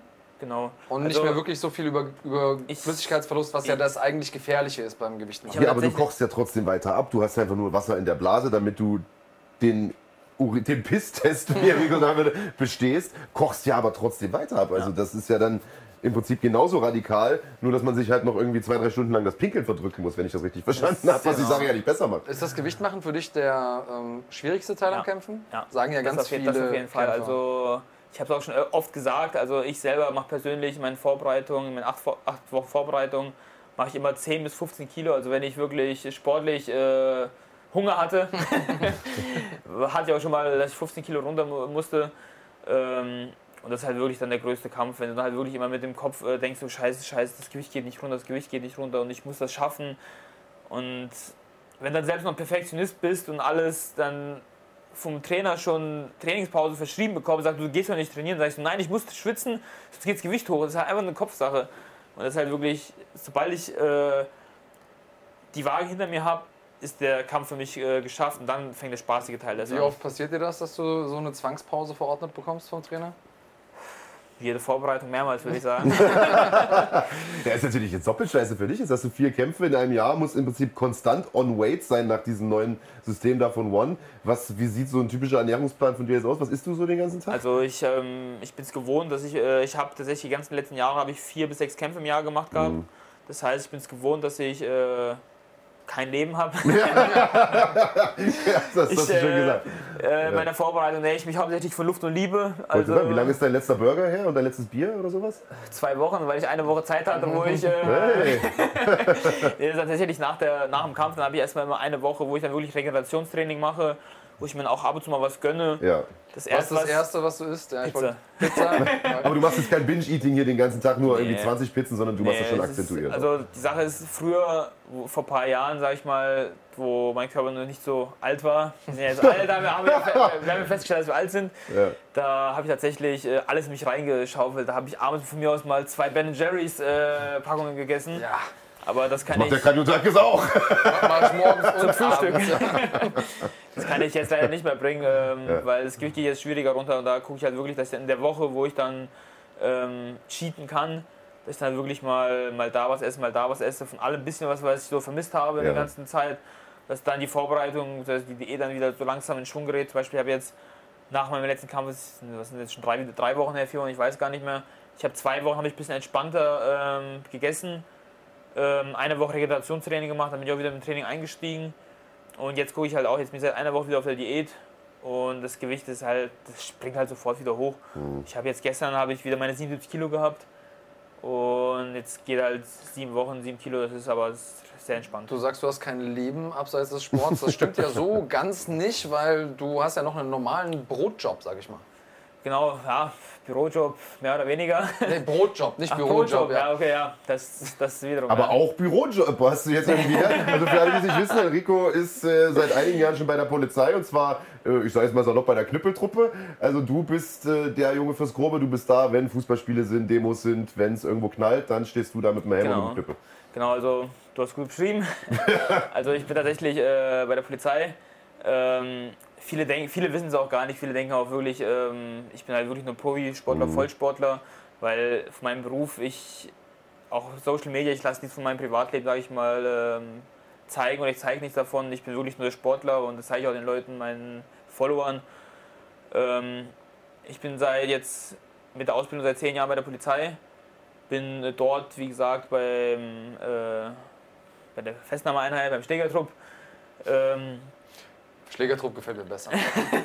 ist natürlich ein bisschen negativ konnotiert, aber äh, tatsächlich ist das ein brandgefährlicher Job. Also ich meine, wenn man äh, sich mal angeschaut hat, was da ich sag mal, bei den G20-Protesten in Hamburg los war. Das Lustige äh, ist, da stand ich, war ich überall vorne mit in der ersten Reihe dabei, sei es äh, der G20-Gipfel, sei es die Eröffnung von der EZB in Frankfurt, wo ganz Frankfurt gebrannt ja. hat die ganzen Fußballspiele, Risikospiele. Also ich stand überall mit in der ersten Reihe dabei mhm. und ich habe es am eigenen Körper miterlebt. Und Wie würdest du es vom Risiko her einschätzen? Was ist gefährlicher, so ein Einsatz oder so ein Kampf irgendwo in China gegen Leute, die lange und viel meditieren?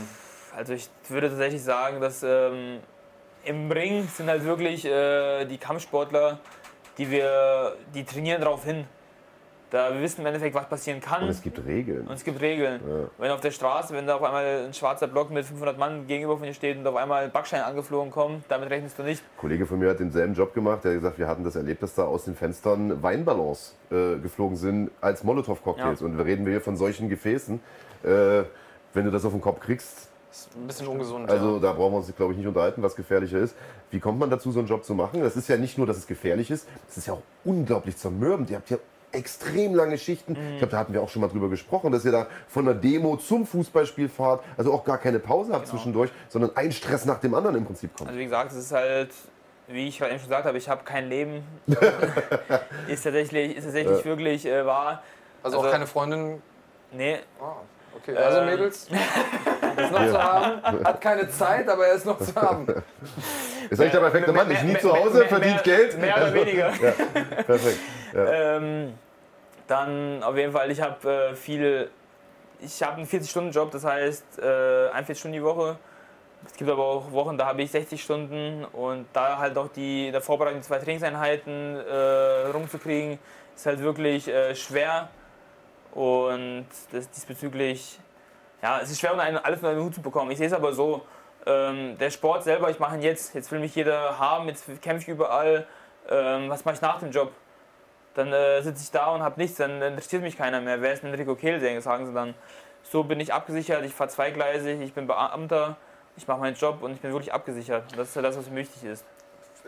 Wie sieht es aus mit dem Dienstherrn? Wie steht er dazu? Wie gut finden die das? dass du das machst. Du musst ja auch ab und zu mhm. dann mal frei haben. Wenn du hier eine Woche irgendwie in Asien rumturnst, dann musst du das vorher beantragen. Wenn du das vier, fünf Mal im Jahr machst, dann geht da auch der Jahresurlaub für drauf, oder? Du hast gesagt, also freigestellt werde ich nicht. Das ist mein ganz normaler Jahresurlaub. Das heißt, das letzte Mal, dass ich Urlaub gemacht habe, weiß ich nicht mehr, wann es gewesen ist. also ähm, Erholungsurlaub. Erholungsurlaub, genau. Äh, mein ganzer Urlaub geht auf die Kämpfen drauf. Äh, drauf. Ähm, wenn ich im Jahr vier bis fünf Mal kämpfe, habe ich meine 20, 25 Tage pro Kampf fünf Tage, dann sind wir da angekommen, wo wir sind. Und es ist halt sehr anstrengend. Wie gesagt, wenn du dann noch die Diäten hast und dann noch die nicht planbaren Dienste. Das heißt, ich weiß heute nicht, wie ich morgen arbeiten muss, was morgen für Einsätze sind. Und es ist halt, da muss halt wirklich ein Team haben, das auch hinter dir steht, das sagen kann, okay, gut, dann trainieren wir morgen früh, dann trainieren wir morgen Abend, dann gehst du da laufen und die halt wirklich mit dir stehen und für dich da sind. Ist schon mal passiert, dass du angeklingelt warst oder, oder vielleicht K.O. gegangen bist bei einem Kampf oder irgendwie anderweitig verletzt und dann nicht zum Dienst konntest? Und wenn ja, wie hat der Dienstherr darauf reagiert? Äh, es ist tatsächlich, wenn ich mal einen Kampf hatte und dann zwar bis jetzt tatsächlich zweimal vorgefallen ist, dass ich wirklich dann verletzt war für zwei Wochen oder so, wo ich dann gebrochene Zehen hatte oder sonst was. Aber das halt, es ist jetzt nicht so, dass ich einen richtigen Einlauf bekommen habe. Ich muss sagen, da habe ich wirklich Glück, dass mein Dienstherr noch hinter mir steht, weil ich meine Arbeit, die ich mache, hoffe ich mal, gut mache. Und da habe ich auch voll Unterstützung. Und das ist okay, mir halt auch wichtig. Glück, ich, also ich, ich, ich, ich, versuche auch meinen Status, den ich habe, ähm, nicht zu sehr auszureizen. Ich will genauso behandelt werden wie jeder andere. Weil dann heißt es, oh, der Enrico, der ist für die extra ja, ja. der kriegt alles hin und her und dann fängt es halt hinter dem Rücken an. Aber ein bisschen Unterstützung wäre doch für jemanden, der sein Land ja auch vertritt, an der absoluten Weltspitze in seiner Sportart. Das muss man halt auch immer noch mal dazu sagen. Also das ist, als ob Deutschland hier bei der Weltmeisterschaft mitspielt oder Jetzt keine wird Ahnung. der Herr Bergmann patriotisch. ja? Ja, weil es ist ja so. Also das ist ja tatsächlich äh, auch ein Prestigeding. Und warum soll man das nicht unterstützen? Ich meine, es gibt Sportsoldaten, Leichtathleten, die bekommen alle Geld vom Staat, lassen sich im Prinzip nie blicken in ihre Kaserne, sondern trainieren den ganzen Tag. Das sollen sie auch tun, das ist auch gut so. Aber äh, du musst quasi deine 25 Tage Jahresurlaub opfern äh, dafür, dass du äh, gegen die Creme de la Creme der Welt kämpfst. Da sind wir wieder bei dem äh, Thema, dass es in Deutschland leider nur ein, ähm, eine Randsportart ist. Mhm. Und nicht olympisch. Zum Glück ist jetzt Thai-Boxen olympisch geworden. Soll ja, wenn alles gut läuft, 2024 Ja. in Paris dabei sein. Aber es ist halt einfach, wir sind momentan noch nicht so weit, dass es olympisch ist und dass es anerkannt ist vom Olympischen Sportbund. Dürftest du da mitmachen oder ist das für Leute, die schon Profi gekämpft haben, nicht mehr möglich? Nur noch Ama nur Also Amateure? ich habe früher habe ich ja bei den Sport Record Games, bei den ganzen IFA-Weltmeisterschaften, alles habe ich auch mitgeturnt. Und dort äh, durfte ich auch noch kämpfen, obwohl ich Profikämpfe gemacht habe. Okay. Also da war nicht, das war nicht so streng gesehen wie äh, Beim Boxen, ist es anders. Ne? Genau. Beim Boxen ist es so, wenn du einmal Profi Jetzt nicht bist, mehr. Also jetzt oder- ist wieder offen für die Profis. Also jetzt darfst du als Profi auch wieder boxen äh, bei den Olympischen Spielen. Das war aber eine Zeit lang tatsächlich anders. Da hast du vollkommen recht mit. Ja, und ähm, Olympia ist natürlich nochmal eine ganz äh, verrückte Deswegen frage ich, Geschichte. Das, genau. wäre, das wäre Äh, natürlich das große Ziel, oder? Es ist so, ich habe mir tatsächlich äh, ein eigenes äh, Zeitfenster gegeben, wie lange ich noch einen Sport machen will. Das Olympia ist tatsächlich äh, ganz knapp dahinter. Naja, Aber- komm. Wie alt bist du jetzt? Ich bin jetzt 27. Wollte ich gerade sagen, du bist noch nicht mal 30 Jahre alt. Ja, also das das- ist ja dann in fünf, da bist du was 32. Hört man immer wieder, da erreicht man als Kämpfer seinen sportlichen Zenit mit 32 Jahren. Das äh, gebe ich dir recht. Also aber fühle ich mich zwar nicht so mit 32, muss ich sagen, aber, Aber äh, ist auch so kein ist es angeblich. Dazu muss man aber auch sagen, dass ich schon tatsächlich 2008 mein Profidebüt gegeben habe. Mhm. Das heißt, ich bin schon elf Jahre im Profibusiness unterwegs und das merkst du in den Knochen. Die ganzen Diäten, die, eine Diät nach der anderen wird schwieriger, wird härter, ganzen Kämpfe und, Es gibt ja ein Ringalter ne? und dann gibt es noch so ein Irgendwann- kalendarisches und Alter. irgendwann merkst du, also ich denke mal, Ja. ich bin 27 bin ich jetzt, aber ich denke mal, körperlich bin ich tatsächlich schon 40. In Ringjahren 40. Ja, ja, ich, ich, ich merke es halt, meinen Daumen, meine Kapsel, meine Zehen, äh, es ist. Es Ja, ist zumal ja alles- nun Thai-Boxen auch nicht gerade der sanfteste Sport ist. Also das ist, glaube ich, von den ganzen Kampfsportarten, die es gibt, wahrscheinlich noch die für die Knochen am, am beschissensten ist. Jetzt haben wir aber, da gibt es ja eine Diskrepanz. Da haben Marc und ich uns schon häufiger drüber unterhalten. Auf der einen Seite gibt es, glaube ich, kaum was, was mehr den Körper aufreibt als so ein Thai-Box-Kampf, wenn man das mal gemacht hat. Also die Schienbeine tun einem danach weh, man hat Low-Kicks abbekommen. Und ähm, das ist insgesamt für den Körper sehr, sehr fordernd. Trotzdem macht ihr so viele Kämpfe. Ja. Verglichen jetzt zum Beispiel mit einem Ja. Profiboxer oder einem Profi-MMA-Kämpfer, die machen, wenn sie beschäftigt sind, vier Kämpfe im Jahr. Ihr habt dann teilweise äh, 200 Kämpfe im gesamten, in der gesamten Karriere. Ja, wir hatten vorhin Jotzen gleich gesehen mit 276 Kämpfen. Hat und- zwar mit 8 auch schon angefangen, aber selbst wenn wir das halbieren, sind wir halt immer noch bei irgendwie, keine Ahnung, 130. Ja. Äh, das, also, Wie- ihr habt wie- ein, warum ist das Pensum so Wie hoch? hängt das zusammen? Ne? Ich denke mal, also in Thailand ist nochmal eine ganz andere Hausnummer. Die kämpfen wirklich wöchentlich. Also die ganzen, die leben ja für den Sport. Bruder, Ähm, du hast ja auch schon 50 Kämpfe oder so, oder wie ich habe hab jetzt? meine Profikämpfe habe ich 65 Ja, siehst du. Ja, und also. da habe ich noch äh, 30, 40 Amateurkämpfe, die auch noch dazukommen. Ähm, ich- sage mal so, du musst, damit du einen Namen hast, damit du den Namen machst, musst du dich erstmal, sag ich mal, verheizen. Das heißt, du musst Mhm. viel kämpfen. Ich hatte in meinen guten Jahren Damals. Damals hatte ich tatsächlich äh, 20 Kämpfe im Jahr, ich habe übertrieben gesagt. Und die krassesten Wochen, das wär, geht nie aus meinem Kopf. Wir waren bei der IFMA-Weltmeisterschaft in Thailand gewesen, in Aserbaidschan waren wir gewesen.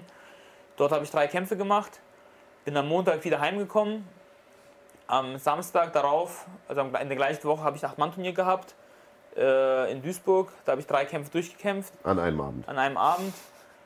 Und dann eine Woche später habe ich ein Viermann-Turnier gehabt, da habe ich auch mal zwei Kämpfe gekämpft. Das Okay. heißt, da wären wir bei acht Kämpfen In zwei Wochen. in zwei Wochen. Gut, das ist natürlich was, was im MMA seltener ist, diese Turniere an einem Abend. Das ist natürlich einer der Gründe. Insgesamt aber natürlich für den Körper in Summe nicht allzu gesund. Stimmt, also wie gesagt, und dann, aber dann war irgendwann der Zeitpunkt, wo du den Namen hattest, wo ich, den Namen, wo ich mir einen Namen gemacht habe. Jetzt kann ich halt auch aussuchen, wo kämpfe ich, gegen wen kämpfe ich. Jetzt kommen die Angebote da, jetzt kann ich selektieren. Jetzt kannst du Glory sagen, nee, ich will mehr Kohle. Ich bin Gelio zu One. Aber jetzt, haben wir, jetzt sind wir vom eigentlichen Thema abgekommen. Du hast ja die Frage gestellt. Olympia. Ja, wie gesagt, Sag an. ich, ich habe tatsächlich gesagt, äh, es wäre auf jeden Fall ein Traum. Oder Ja, klar. es sei es auch, wenn ich nur als Maskottchen mitkomme oder ha- hast nicht gesehen. Also Olympia ist dann schon doch mal eine Hausnummer, wenn man sich definitiv. behaupten kann, dass man bei Olympia dabei gewesen ist, ist auf jeden Fall. Wie wäre der Prozess dann? Ist das schon klar? Musst du dich qualifizieren oder musst du irgendwelche Qualifikationsturniere? Wie, wie läuft das dann ab? Also bei Olympia ist ja so, dass äh, es vom IOC anerkannt ist. Und beim IOC ist es äh, ist das IFMA. Und IFMA ist dann wiederum mit dem MTBD, MTBD in Deutschland. Mhm. Und da müsste ich mich dann halt wieder bei den Amateur-Deutschen Meisterschaften, also Hessmeisterschaften, erstmal in Deutschen Meisterschaften qualifizieren, dass ich im Nationalteam bin. Hm, ja gut, aber das dann, sollte ja möglich sein. Ne? Und dann mit dem Nationalteam dann ähm, auf zur Olympia. Also das ist dann auch wieder ein Prozess. Mhm. Aber wie gesagt, wir gucken einfach mal, was die Zukunft sagt. Bis dahin muss man erstmal überleben. Schön gesagt.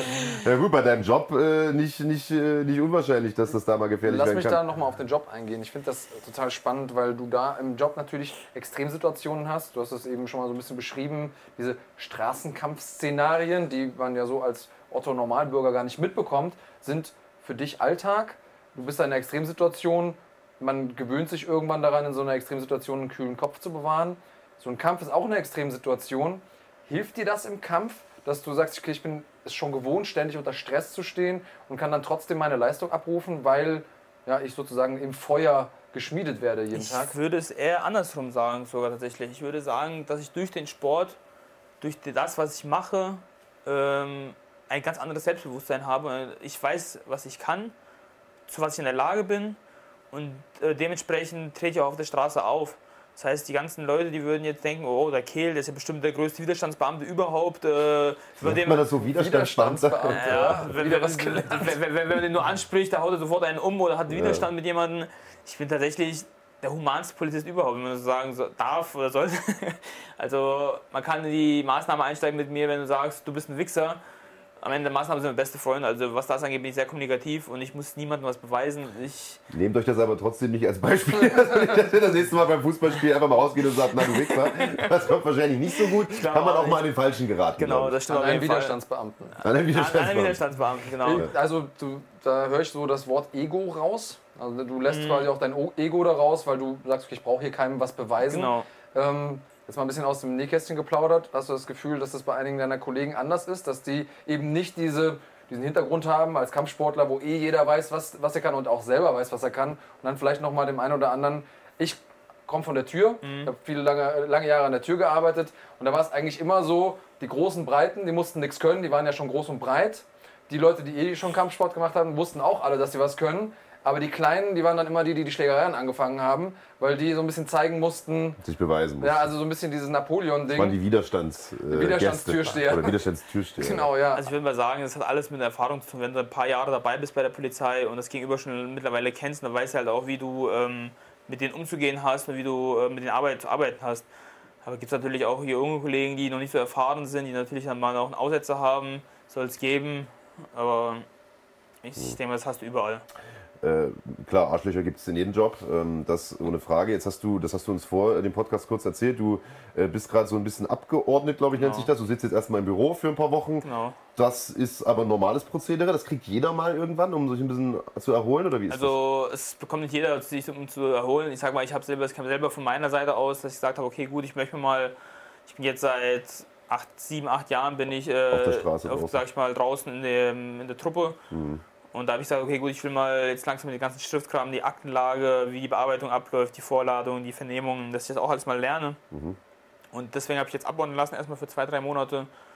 Um es geht also gar nicht darum, runterzukommen von den ganzen Straßenschlachten, sondern es geht nee, eher darum, diese genau. ganzen organisatorischen Prozesse. Einfach, einfach genau nur für, für mich zu mhm. gucken, wie läuft Jetzt auch hier der Unterschied, dass ich bei mir einen Tagdienstposten habe. Das heißt, ich habe Montag bis Freitag bis Nachmittags bin ich auf der Arbeit, habe jedes Wochenende frei. Natürlich Luxus, ne? Und es ist halt ich wusste zum Anfang hin erstmal gar nicht, was ich mein Wochenende anfangen soll, weil ich, weil ich bin gewohnt, dass ich äh, wirklich jedes Wochenende arbeiten muss, eh nicht äh, nichts unternehmen kann. Das jetzt erzählst war, du den zwei Richtigen. Und, und jetzt war es halt so, dass ich wirklich die äh, drei Monate jedes Wochenende durchplanen konnte und dementsprechend halt auch alles durchgeplant war. Also und jetzt doch Zeit für eine Freundin.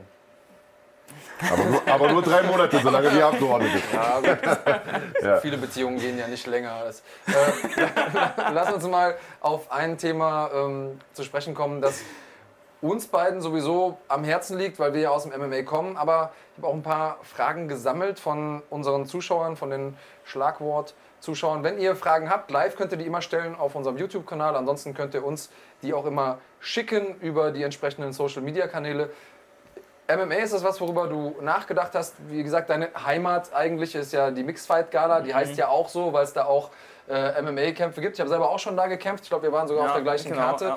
Ja. Ähm, das heißt, du bist immer in Berührung damit. Sefer, einer der ersten MMA-Kämpfer in Deutschland überhaupt gewesen. Auch da gibt es eine gewisse Nähe, Affinität. War das mal eine Option? Wenn, wenn ja, wann sehen wir dich im, im Cage? Wenn nein, warum nein? Also ich habe schon, ich wurde sehr oft darauf angesprochen, ähm, sei es von CEFA, von anderen Veranstaltern aus Deutschland, von großen Veranstaltungen. Und, aber ich habe meine Meinung, also ich will wirklich beim K1 bleiben, beim Stand. Ähm, für mich ist MMA schon ein bisschen zu übertrieben, sage ich mal. Also ist Was ist übertrieben für dich? Also ich, ich will es mal, mal anders auslegen. Sag mal, wenn du auf MMA kämpfen willst, musst du, sag ich mal, aus dem Boden kommen. Sag, Stand im Stehen kannst du innerhalb von zwei Monaten lernst du nicht, wie man schlägt. Aber auf dem Boden, die ganzen Griffe, Grappling, da musst du halt wirklich zwei, drei Jahre intensiv Boden trainieren, damit du überhaupt erstmal ein bisschen das Ganze drauf hast.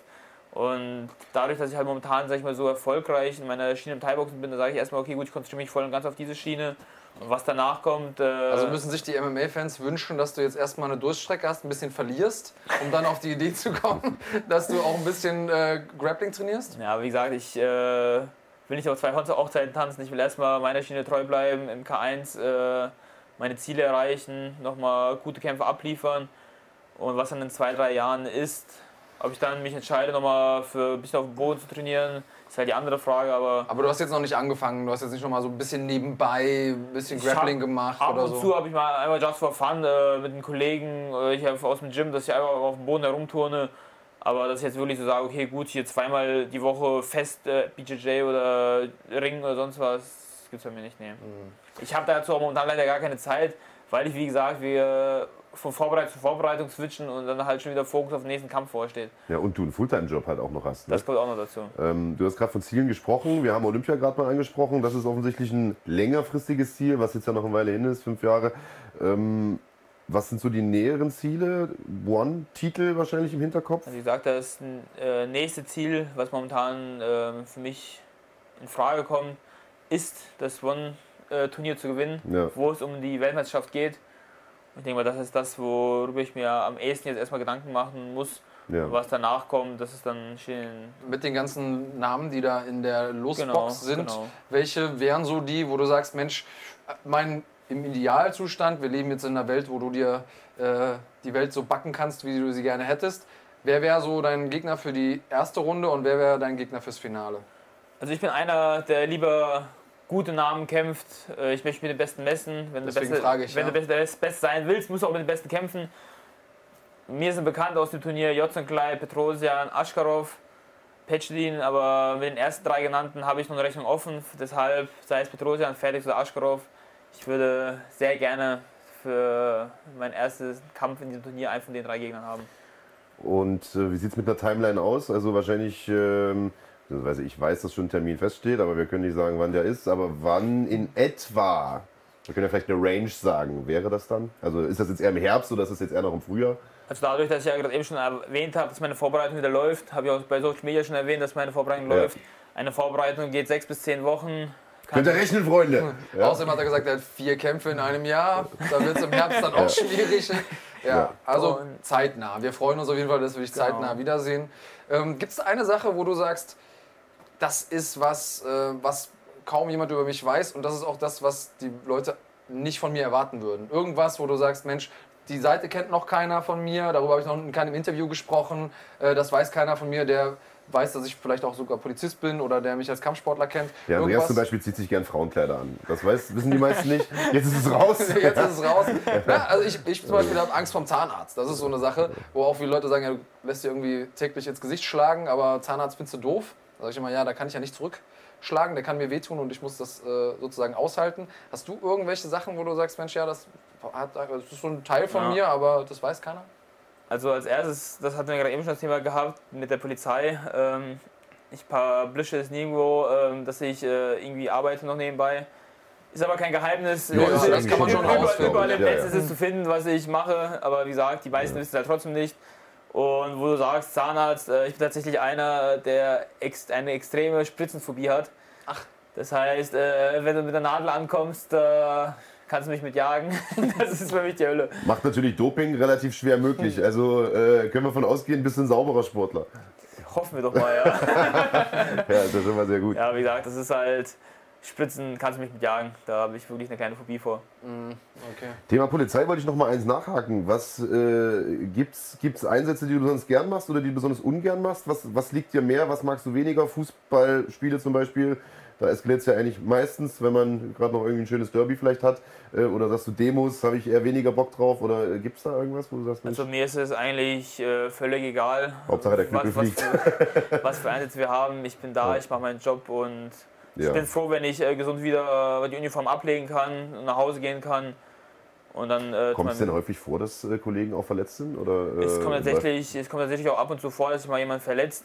Mhm. Ähm, Gerade hier beim G20-Gipfel, wenn wir da wirklich nur zwei, drei Stunden geschlafen hatten und dann halt wieder 20 Stunden Mhm. im Einsatz waren, dann macht irgendwann der Körper dicht, da knickst du halt mal um, dann sind deine Bänder durch Mhm. oder du kriegst mal halt eine Flasche gegen den Kopf oder ein Kollege, ist, dann fliegt er 5 cm vor deinem Kopf eine Flasche lang.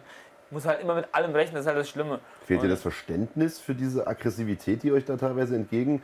Also ich meine, ich bin auch öfter mal auswärts beim Fußball, allerdings bin ich ein gemäßigter Mensch, ich sitze jetzt da halt gesagt. und trinke mir, trink mir da ein Bierchen. Aber man sieht das halt auch, was da los ist und das, da schwingt eine Stimmung sehr, sehr schnell um. Ich will da jetzt gar nicht irgendwie sagen, wer da woran schuld ist. Ich glaube, beide Seiten tragen damit zur Eskalation bei. Ähm, hatten wir ja vorhin schon gesagt, Arschlöcher gibt es überall. Aber ähm, bist du manchmal geschockt davon, wie viel Aggressionspotenzial es einfach bei den Menschen gibt? Jetzt beim Fußball, Demos, wo auch immer. Und wo das herkommt? Fragst du dich das manchmal? Ja, ich frage mich manchmal echt, was äh, bei Menschen, bei den meisten Menschen im Kopf vorgeht, äh, ob die keine Hobbys haben oder ob die einfach damit raus auf die Straße wollen und einfach nur mal sich äh, gesagt haben, ach komm, heute werfe ich mal Backstein gegen den Kopf von Polizisten, weil ich einmal Bock drauf habe. Und da fragst du halt wirklich, äh, was in deinem Kopf vorgehen muss, dass du dir eine Flasche schnappst oder einen Stein oder ähnlichen Gegenstand und gegen jemanden wirfst. Eine Waffe. Also das ist Oder eigentlich ja nichts es anderes. ist eine. Waffe, es ist ein waffenähnlicher Gegenstand. Und es ist, also ich kann es ich kann's selber nicht erklären, ich würde nie im Leben auf die Idee kommen, irgendjemanden etwas gegen den Kopf zu werfen oder sonst was. Außer In- dein in- Knie und dein, dein, dein Außer meine Schienbein. Fäuste. da, ist es, äh, da sind wir im, Ja. Im Käfig. Äh, Und es ist gegenseitiges Regeln, Einverständnis. Genau. Ja, ja. Ich habe ja eine Theorie. Ich habe eine Theorie, wenn die Leute alle Kampfsport machen würden, gäbe es sowas nicht. Ich denke, dass wir in unserer Gesellschaft zu wenige Möglichkeiten haben, die Aggression, die in- in uns steckt, auch Rauszulassen. rauszulassen. Wir haben keine Ventile. Wir tun immer so, als gäbe es das nicht, als wäre der Mensch kein aggressives Wesen. Und ich glaube, nicht nur Aggressionen rauszulassen, sondern auch Erfolge zu feiern. Weil ich glaube, viele von diesen Leuten sind einfach nur frustriert, haben halt nichts so, worauf sie stolz sein können und sagen, kommt dann, dazu, okay, ja. ich raste jetzt halt einfach mal vollkommen aus, aber mich kotzt eh alles an. Und ich sag mal, Kampfsport ist natürlich eine tolle Möglichkeit, äh, Erfolge zu feiern. Das auf jeden Fall. Das, So, der Klassiker ist ja unter, ähm, du hast eben gesagt, wir werden alle älter, unter den älteren Herrschaften ist immer der Klassiker, es ist ja alles viel schlimmer geworden, du bist jetzt acht Jahre bei der Polizei. Hast du das Gefühl, dass die Gewaltbereitschaft zugenommen hat? Das auf jeden Fall. Das auf jeden Fall. Ähm, ich muss sagen, ich habe früher, wo ich selber noch in der Jugend unterwegs war, auf der Straße, bisschen mit den Jungs durch Häuser gezogen bin, da hatte ich wirklich keinen Schiss gehabt, äh, wenn ich mal draußen langgelaufen bin. Äh, wenn es dann irgendwie mal zu einer Konfrontation kommen würde oder sollte, wüsste ich, okay, gut, ich äh, kann mich wehren, ich weiß mir zu helfen. Aber jetzt dadurch, dass ich durch den Beruf, ähm, das ich jetzt selber schon am eigenen Leib erfahren musste, sehen musste, fühlen musste, dass Leute wirklich heutzutage fast jeder mit einem Messer herumläuft oder ähnliches und mir auch teilweise schon Leute in meinen Arm abgestochen worden sind, übertrieben gesagt. Da muss ich dann wirklich sagen, dass ich mittlerweile selber Angst habe, wenn ich draußen herumlaufe, ähm, wen ich anspreche, wie ich wen anspreche, wie ich auf jemanden reagiere. Das ist sehr Also bedenklich, ist- diese Messergeschichte, weil das auch so, das hat auch irgendwie so ein, so ein Hype in der Jugendkultur. Ähm, das ist ja so, den lasse ich messern oder ich, äh, ich messer dich oder so. Das ist ja so ein geflügeltes Wort geworden, Ja, und ein Messer hast du halt auch schnell mal. Und das ist halt, Ja. das was ist unglaublich gefährlich ist. Da, wie gesagt, ich habe ich hab selber mittlerweile habe ich Bedenken äh, davon, wenn ich abends rausgehe, dass ich wirklich wieder gesund nach Hause komme, weil wirklich jeder, Entschuldigung für die Ausdrucksweise, Vollidiot heutzutage mit einem Messer rumläuft und auch kein Skrupel mehr davor hat, zu, zu, zuzustechen. Da sind wir heutzutage schon angekommen, dass wir so weit sind. Das ist halt echt traurig. Also ist diese ganze Sicherheitsdebatte nicht übertrieben? Meiner Meinung nach nein. Okay. Also ich meine, wie gesagt, ich selber, ich weiß, ich kann mich wehren. Wenn mir jemand blöd kommen würde, im schlimmsten Notfall, was wohl noch nie passiert ist, ähm, könnte ich mich wehren, könnte ich mal hier in die Schranken weisen. Aber ich. Das ist dir noch nie passiert? ich habe mich tatsächlich äh, außerhalb vom Ring habe ich noch nie geschlagen. Ähm, wie auch dann vorhin schon gesagt bei der Polizei, ich habe halt mein Selbstvertrauen und ich muss niemandem was beweisen und ich bin tatsächlich der Kommunikative. Und wenn mir jemand blöd kommt, versuche ich es alles so zu klären. Das, das ist auch meine Erfahrung. Das ist auch, wenn du, wenn du die Leute hast, die irgendwo stehen und sagen, ey, ich bin Kickboxer, dann weißt du, die waren irgendwie viermal im Training. Das sind keine Leute, die Sehr wirklich wissen, was sie können. Ja. wieder nach Hause. Ich, äh, nach außen prahle ich auch nie. Also ich würde niemals prahlen, dass ich äh, Kampfsport bin oder sonst was. Eigentlich, wenn wir unterwegs sind äh, mit meinen Jungs und sonst was, gebe ich mir als Balletttänzer ab. Das ist das so? Ist das deine Geschichte? Die das ist meine erzählst? Geschichte, ja, aber ich komme leider nicht immer an. das Kannst du nicht besonders gut sein. Shogun Hua hat das auch so gemacht, als er seine Frau kennengelernt hat. Die hat ihn gefragt, was machst du? Weil er die ganzen Pokale bei ihm zu Hause gesehen hat. Er hat gesagt, ich bin, äh, bin Tänzer, professioneller Tänzer, weil er, weil er nicht sagen wollte, dass er dass er Kickbox oder Kampfsportler Obwohl es ja viele Leute gibt, die das durchaus vergleichen, Kampfsport und Tanzen, oder dass es da viele Schnittmengen gibt, weil man auch so eine Art Choreografie hat. Ich würde tatsächlich gerne Ballett können. Also du hast da wirklich eine Ja, das ist eine sehr respektable Sportart, auch extrem nicht letzte Woche auch erst der Felix Schiff hat gesagt, der hat genau das gleiche du, gesagt. Du hast, er hat gesagt, ich würde gerne Ballett können. Bei Ballett hast du also. wirklich äh, komplette Körperkontrolle. Du kannst jeden Muskel, weißt du, wie du ihn einzusetzen hast und also ganz ehrlich, das ist kein Lass Spaß. Lass uns doch mal unter Kampfsportlern so eine, so eine Selbsthilfegruppe, eine Ballettgruppe Ballett aufmachen. Ja. Ja. ja. also alle Kampfsportler in Deutschland. Kannst ich, du ja rufe, mal Sefer ich, ich rufe dazu auf, dass wir eine Ballettgruppe gründen. Vereinigt euch. Du kannst es ja mal Sefer vorschlagen. Dessen Gesichtsausdruck würde ich gerne mal sehen.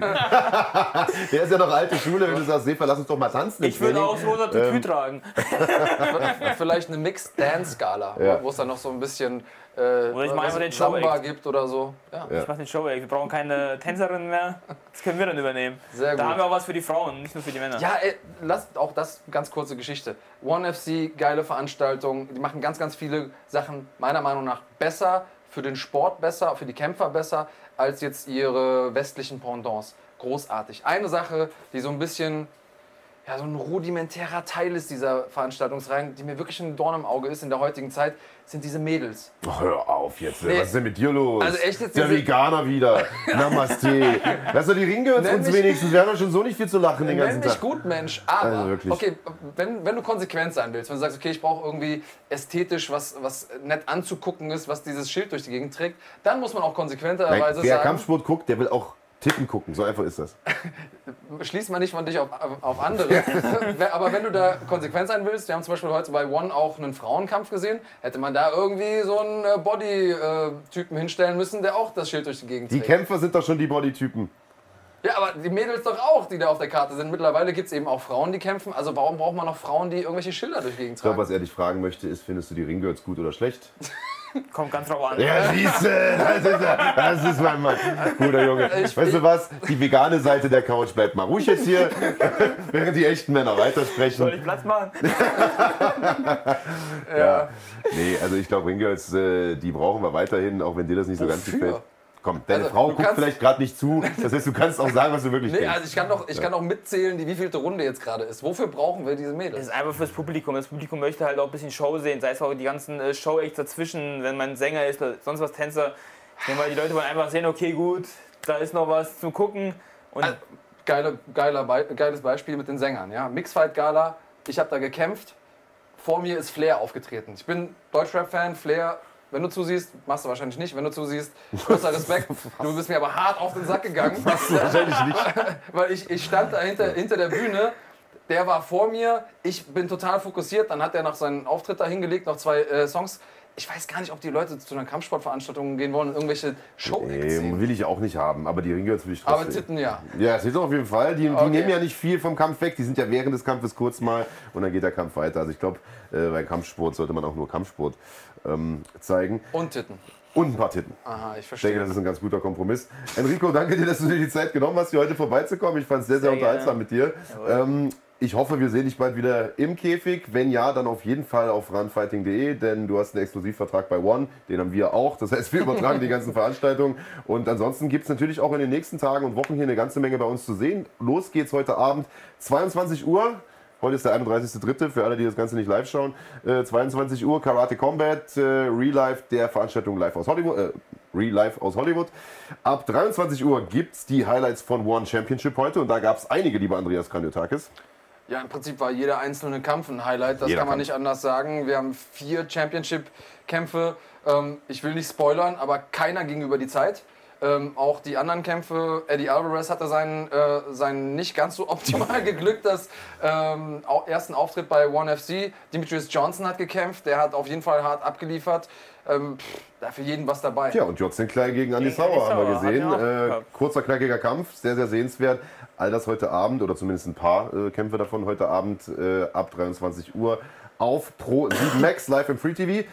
Und dann gibt es in zwei Wochen sind das jetzt Ja. Nova FC, eine Gestern neue. Veranstaltungsreihe, MMA-Veranstaltungsreihe, live auf runfighting.de. Jede Menge großer Talente aus Deutschland dort auf der Card, live aus Balingen. Halle ist schon ausverkauft, könnt also keine Karte mehr bekommen für die Sparkassenarena, glaube ich, heißt sie in Balingen. Aber ihr könnt euch das Ganze natürlich live anschauen hier auf runfighting.de. Los geht's um 18 Uhr. 18 Uhr, sagen wir jetzt einfach mal. Wenn es 19 Uhr wird, seid nicht böse. Auf jeden Fall live am, das ist der 13. April. 2019 Nova Fighting Championship. Ansonsten haben wir noch Boxen in den nächsten Tagen hier bei uns. Ja, und wo wir bei, äh, bei Nova sind, nächste Woche zu Gast, mein guter Freund und äh, der Veranstalter, Mitveranstalter von Nova FC, Peter Sobotta, einer der großen Vertreter des deutschen MMA in der UFC. So ist es. Und äh, auf den freue ich mich besonders. Enrico, auf dich habe ich mich auch sehr gefreut. Aber ähm, uns verbindet und noch ein bisschen mehr als uns beide. Und äh, das, äh, es wird auf jeden Fall spannend, mit ihm darüber zu reden, wie das Ganze zustande gekommen ist äh, mit Nova FC. Und ähm, ich freue mich tatsächlich auch sehr auf die Veranstaltung. Du wirst sie live kommentieren? Du nicht? Ich, ich nicht. Ne? Ich habe andere Dinge zu tun an dem Tag. Ähm, aber Nein, ich mache das mit dem Mick Mokoyoko, freue mich auch drauf. Mick, beste Grüße, vielleicht schaust du uns ja zu. Und äh, ja, Enrico, wenn du noch was zu sagen hast, letzte Worte gehören wie immer dir. Sponsoren grüßen, Freunde, Mama, wen auch immer. Ja, also wie Gib ihm. gesagt, erstmal an euch danke. Hat mir sehr viel Spaß gemacht mit euch hier. Auch an das ganze RAN-Team, dass ihr immer mich unterstützt, schön Berichte schreibt. Noch nicht schlecht, wenn ich geschrieben habe. Ich hoffe, es bleibt Noch so. nicht. Noch nicht. deutlich ja hinbekommen. Ähm, ja, des Weiteren meine ganzen Sponsoren, sei es Top 10, sei es Kleinigkeit, mein Team, mein ganzes Team, das Team Kehl, was so stark ist, meine ganze Community. Community. Äh, ich habe sehr, sehr bei den letzten Kämpfen gemerkt, wie diese ganze Kampfsportfamilie, das Team Kehl gewachsen ist. Der Zuspruch war sehr stark und ohne euch wäre ich wirklich nur halb so stark und ich bedanke mich von ganzem Herzen dafür und ich hoffe, es bleibt so, es wird noch besser und wir werden es auf jeden Fall sehen. Enrico Kehl, Leute. Danke, dass ihr zugeschaut habt. Bis zum nächsten Mal. Und wir haben noch Boxen, bevor ich äh, bekomme ich den Hinweis aus dem Hintergrund. Jetzt muss ich mir mal alles um die, die Termine hier So viel zum letzten Wort, was du auf hast. die Uhr rufen, denn wir haben natürlich auch noch Boxen, wenn wir hier schon alle Events ankündigen, die bei uns laufen, dann müssen wir natürlich auch darauf hinweisen. Das ist am 6.4., also nächste Woche am Samstag. Äh, Boxen gibt und zwar Petco's Fight Night, äh, 70 Jahre BDB ist das Motto. Das gibt's live, live auf runfighting.de mit einem Titelkampf im Strohgewicht, Atomgewicht. Minimumgewicht. Also haben wir es doch fast gehabt. Parallel dazu läuft die Boxgala von SES Boxing. Auch da gibt es einen Titelkampf im Atomgewicht, Strohgewicht. Atomgewicht. So, also zwei Box, also zwei Titelkämpfe in den leichteren Gewichtsklassen. Das am nächsten Samstag. Die eine Veranstaltung live ab 18 Uhr, die andere live ab 19 Uhr auf runfighting.de. Also Boxfreunde dürften da versorgt sein. Und wie gesagt, in der Woche drauf gibt es wieder One Championship. Ähm, und Nova FC. Also, jede Menge Kampfsport-Action, das war's von uns. Und GMC Olympics könnt ihr euch jetzt auch anschauen. Das ist auch der letzte Hinweis. Äh, die Tochterorganisation von GMC. Amateurveranstaltung, Nachwuchsveranstaltung. Amateur hat immer so ein bisschen negative Konnotation. Der Nachwuchs durfte da ran. Letztes Wochenende. Das Ganze könnt ihr euch anschauen im Real Life auf runfighting.de. Und auch die kommenden Events wird es auf runfighting.de geben. Also jede Menge Action bei Runfighting. Jetzt aber wirklich macht's gut. Bis nächste Woche mit Peter Sobotta. Ciao, ciao. Auf Wiedersehen.